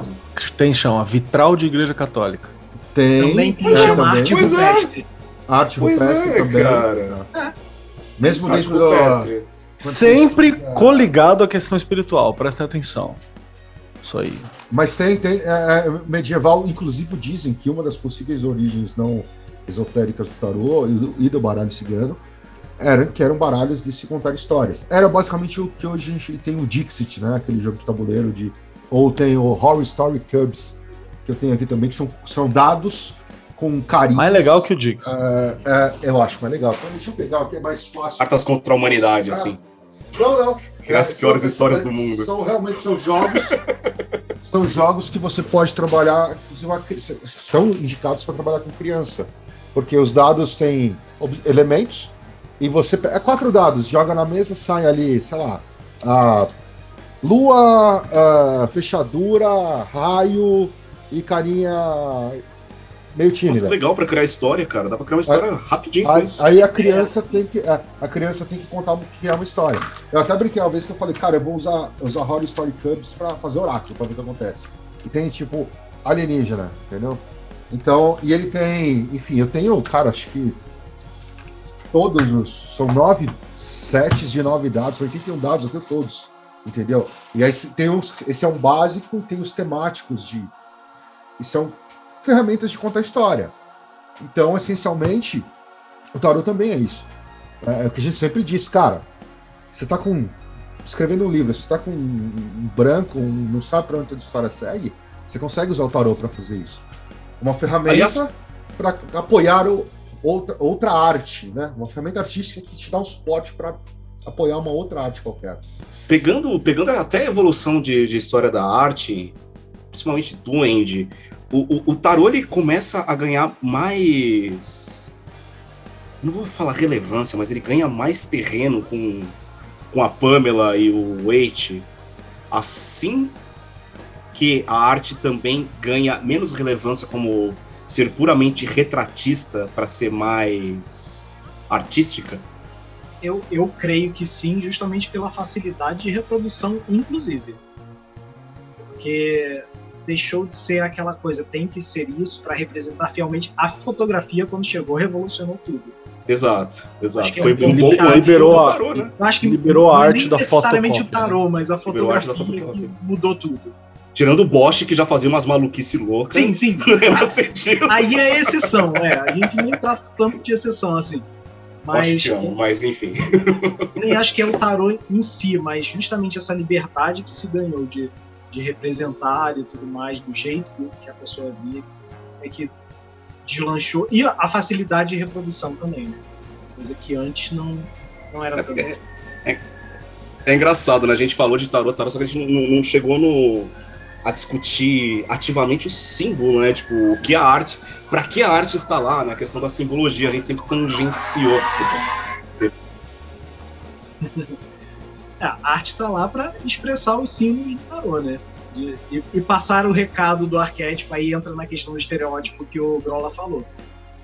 É, porque eu falo exatamente da questão do, do mestre do tarô, que manda no tarô, né? O que são 78? São são é, essa questão do símbolo e a simbologia da arte, como representar cada arquétipo, cada símbolo, a, a, as formas de arte que dá para fazer, que são inúmeras e tal, e mas ainda tá lá a questão dos 78 símbolos e você ainda é obrigado, entre aspas, a representá-los, né? Por isso que Sim. eu acho que o tarô... Ele, os, ele, os ele arquétipos usa... estão lá, os símbolos não, né? Os, os, símbolos, os símbolos podem ser culturais também. Os arquétipos Sim. continuam lá, tá? É, os em essência, através desses símbolos, né? Quando aquilo é um tarô, quando não é? Ele é um tarô quando os 72 arquétipos estão representados. Se ele está usando estereótipo X cultural, X ou Y, com simbologia X ou Y, ok. Você chega no mesmo arquétipo, chega. Então, ok, então isso é um tarô. Eu, eu, eu, acho que essa é a parte mais importante. Agora, a forma de retratar, se você pega, né, a gente costuma falar nos, nos, se você pega toda essa essa narrativa visual que a Luiz Cardoso vem criando com o Reader White, parou before, parou after, New Visions, vice-versa, e todos esses autores que são europeus, cara, eles são desse o cristianismo altamente enraigado. Então, quando você olha para a simbologia, e principalmente você vai ler sobre a simbologia dos kits, é, você vê que tem muita simbologia cristã ali. Aí você fala, nossa, que bizarro. Mais ou menos, porque o próprio White também era cristão certo? Então ele também tem essa, tem essa conexão. Então, uh, talvez quem tem uma ruptura um pouco maior disso uh, seja o próprio Crowley, né, que traz uma, uma, uma, uma, ruptura aí disso. Mas a Golden Dawn também tinha sua. Aliás, judaico-cristã, né, a, a, a, a, ordem cresce, se, se desenvolve em cima da Cabala judaica, né? Criando aí o conceito, criando, né? Talvez meio que formatando definitivamente o que a gente chamou de cabala hermética. É, mas tem essa conexão, né? Então você olha para esses autores que trabalham em cima do, do, do Riddle para Luiz Carabeu, eles têm uma, uma estética simbólica bem cristã. Que às vezes é interessante, às vezes incomoda. Né? Algumas coisas é. incomodam é. um pouco. É. Ah, que acho é, que assim, é, é muito é muito conservadora no sentido de estar enregado a um ponto de vista que, sei lá, é estranho. Fala aí, Salimena. O próprio Crowley, para ele romper, ele cita, né? Então tem um quê de representações cristãs lógico, ali lógico. também, né? É, o cristianismo tá na história do Crowley, né? Da, de toda até a construção dele quando ele era moleque, né? A galera sim. costuma esquecer que ele era um puta conhecedor de Bíblia e escambau, sim, né? Sim, sim. Veio da Golden Dawn também, passou pela Golden Dawn, entendeu? Então todos esse conte esses contextos impactam, entendeu? Talvez hoje a gente tenha tal, uma liberdade de. Talvez, talvez não, a gente tenha uma liberdade de crença maior que impacte na forma como nós, como os, os ilustradores os futuros artistas, os artistas, os futuros artistas de tarô vão é, é, se comunicar com esses estereótipos e símbolos, né? Desde que eles reflitam o mesmo arquétipo, tá bom. Que é a questão, por exemplo, que a gente falou do tarô, do gay tarô e do, do desse tarô que eu não gosto, nem fuder aí, o, o, esse desenho maluquinho aí. Light. Light, light, light Sears, entendeu? É, mas ok, a, a, eles usam uma estética, um estereótipo e símbolos que tem uma contemporaneidade aí, conversam com, com outras pessoas, que talvez vão, daqui a 10 anos, trazer coisas completamente malucas, mas que ao mesmo tempo refletem também a, o arquétipo dali. É a história que a gente sempre fala nos cursos do, do Yang Yin. Historicamente, a gente põe o Yang no masculino e o Yin no feminino. Isso é importante. É, não, mas é importante para você entender essa energia primitiva, porque isso está dentro do teu subconsciente. Mas é nisto que não é o imperador, às vezes, mano, dentro da tua casa é tua mãe. Facilmente.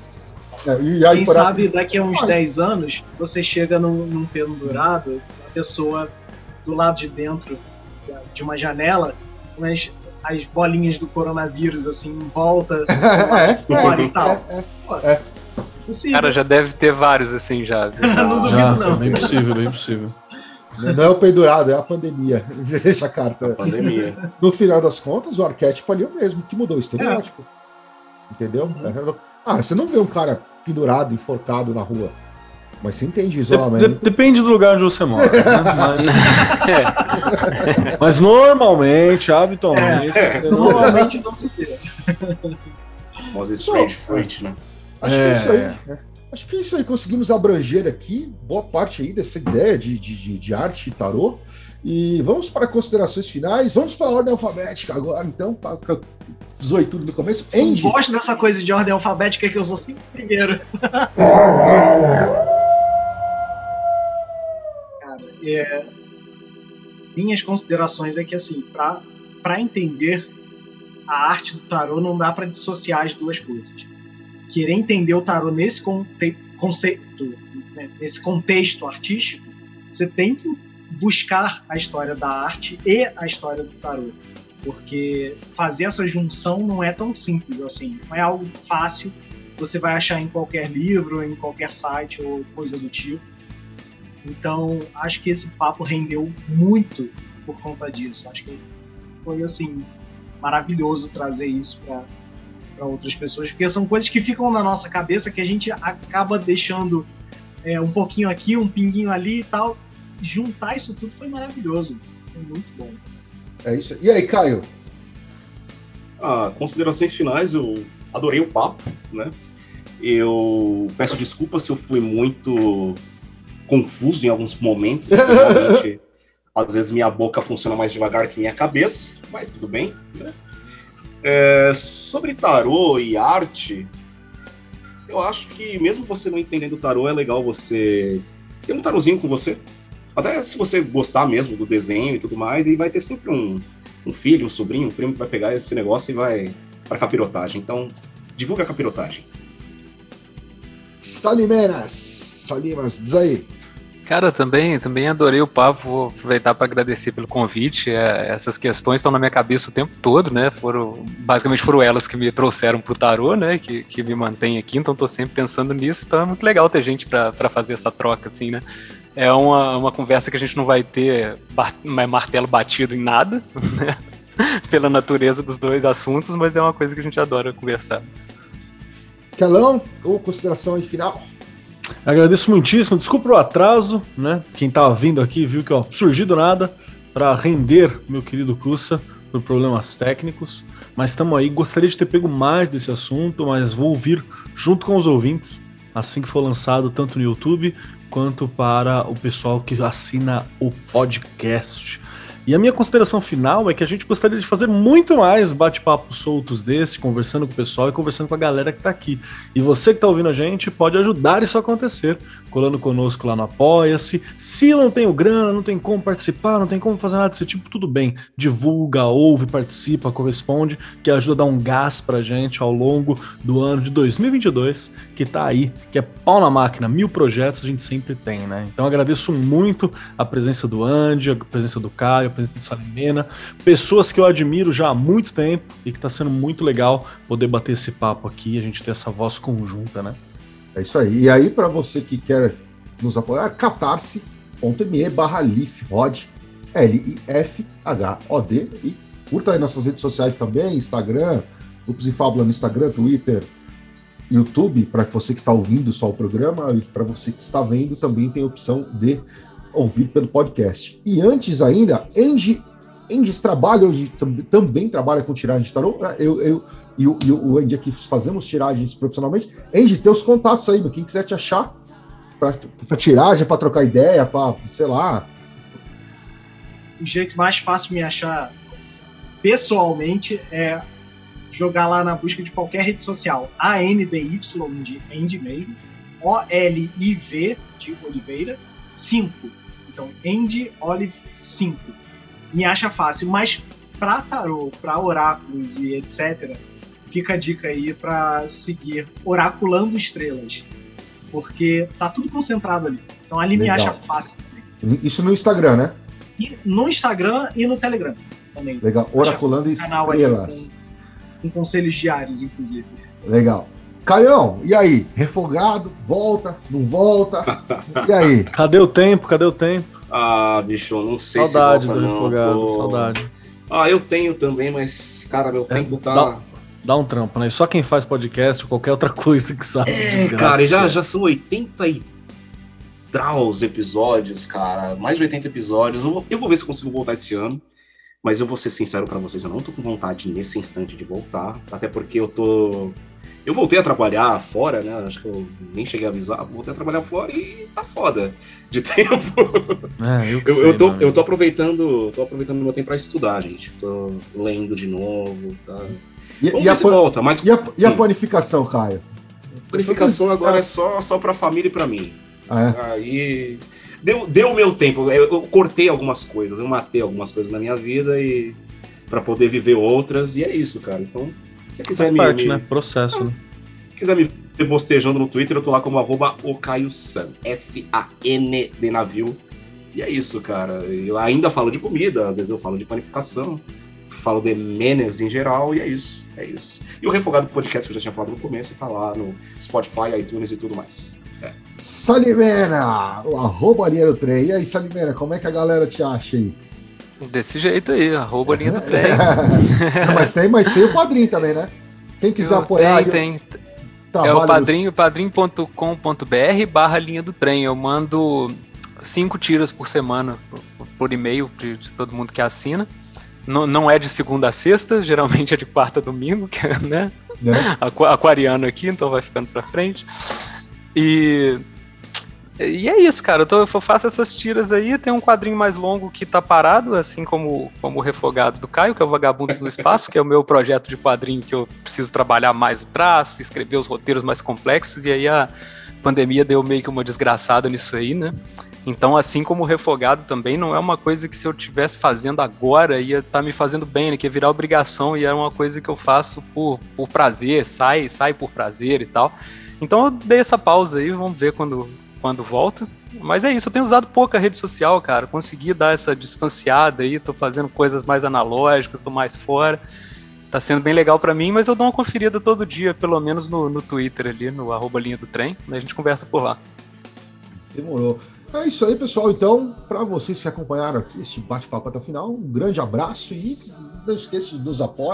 Chame aí o Andy, o Caio, o Salimeno, o Kelly, para trocar ideia, ou chamam aí o Andy para tiragem, ou quiser me chamar para tiragem também, é nós. Quiser para trocar ideia também, estamos aí. Estamos aí. Vocês acham a gente aí nas nossas redes.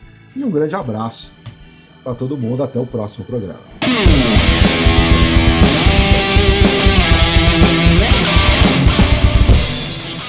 Você acabou de ouvir Pele de Cordeiro, o podcast do canal Lupus em Fábula.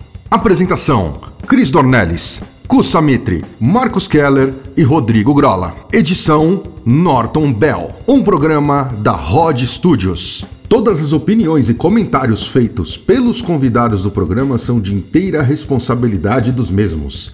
As opiniões emitidas não exprimem necessariamente o ponto de vista de nenhum dos membros ou da Rod Studio. Conheça nosso conteúdo do YouTube no canal Lupus em Fábula e nos apoie em catarse.me barra lifhod L-I-F-H-O-D. Siga-nos em nossas redes sociais Lupus em Fábula no Facebook e arroba Lifhod, L-I-F-H-O-D, no Instagram e no Twitter. Uh!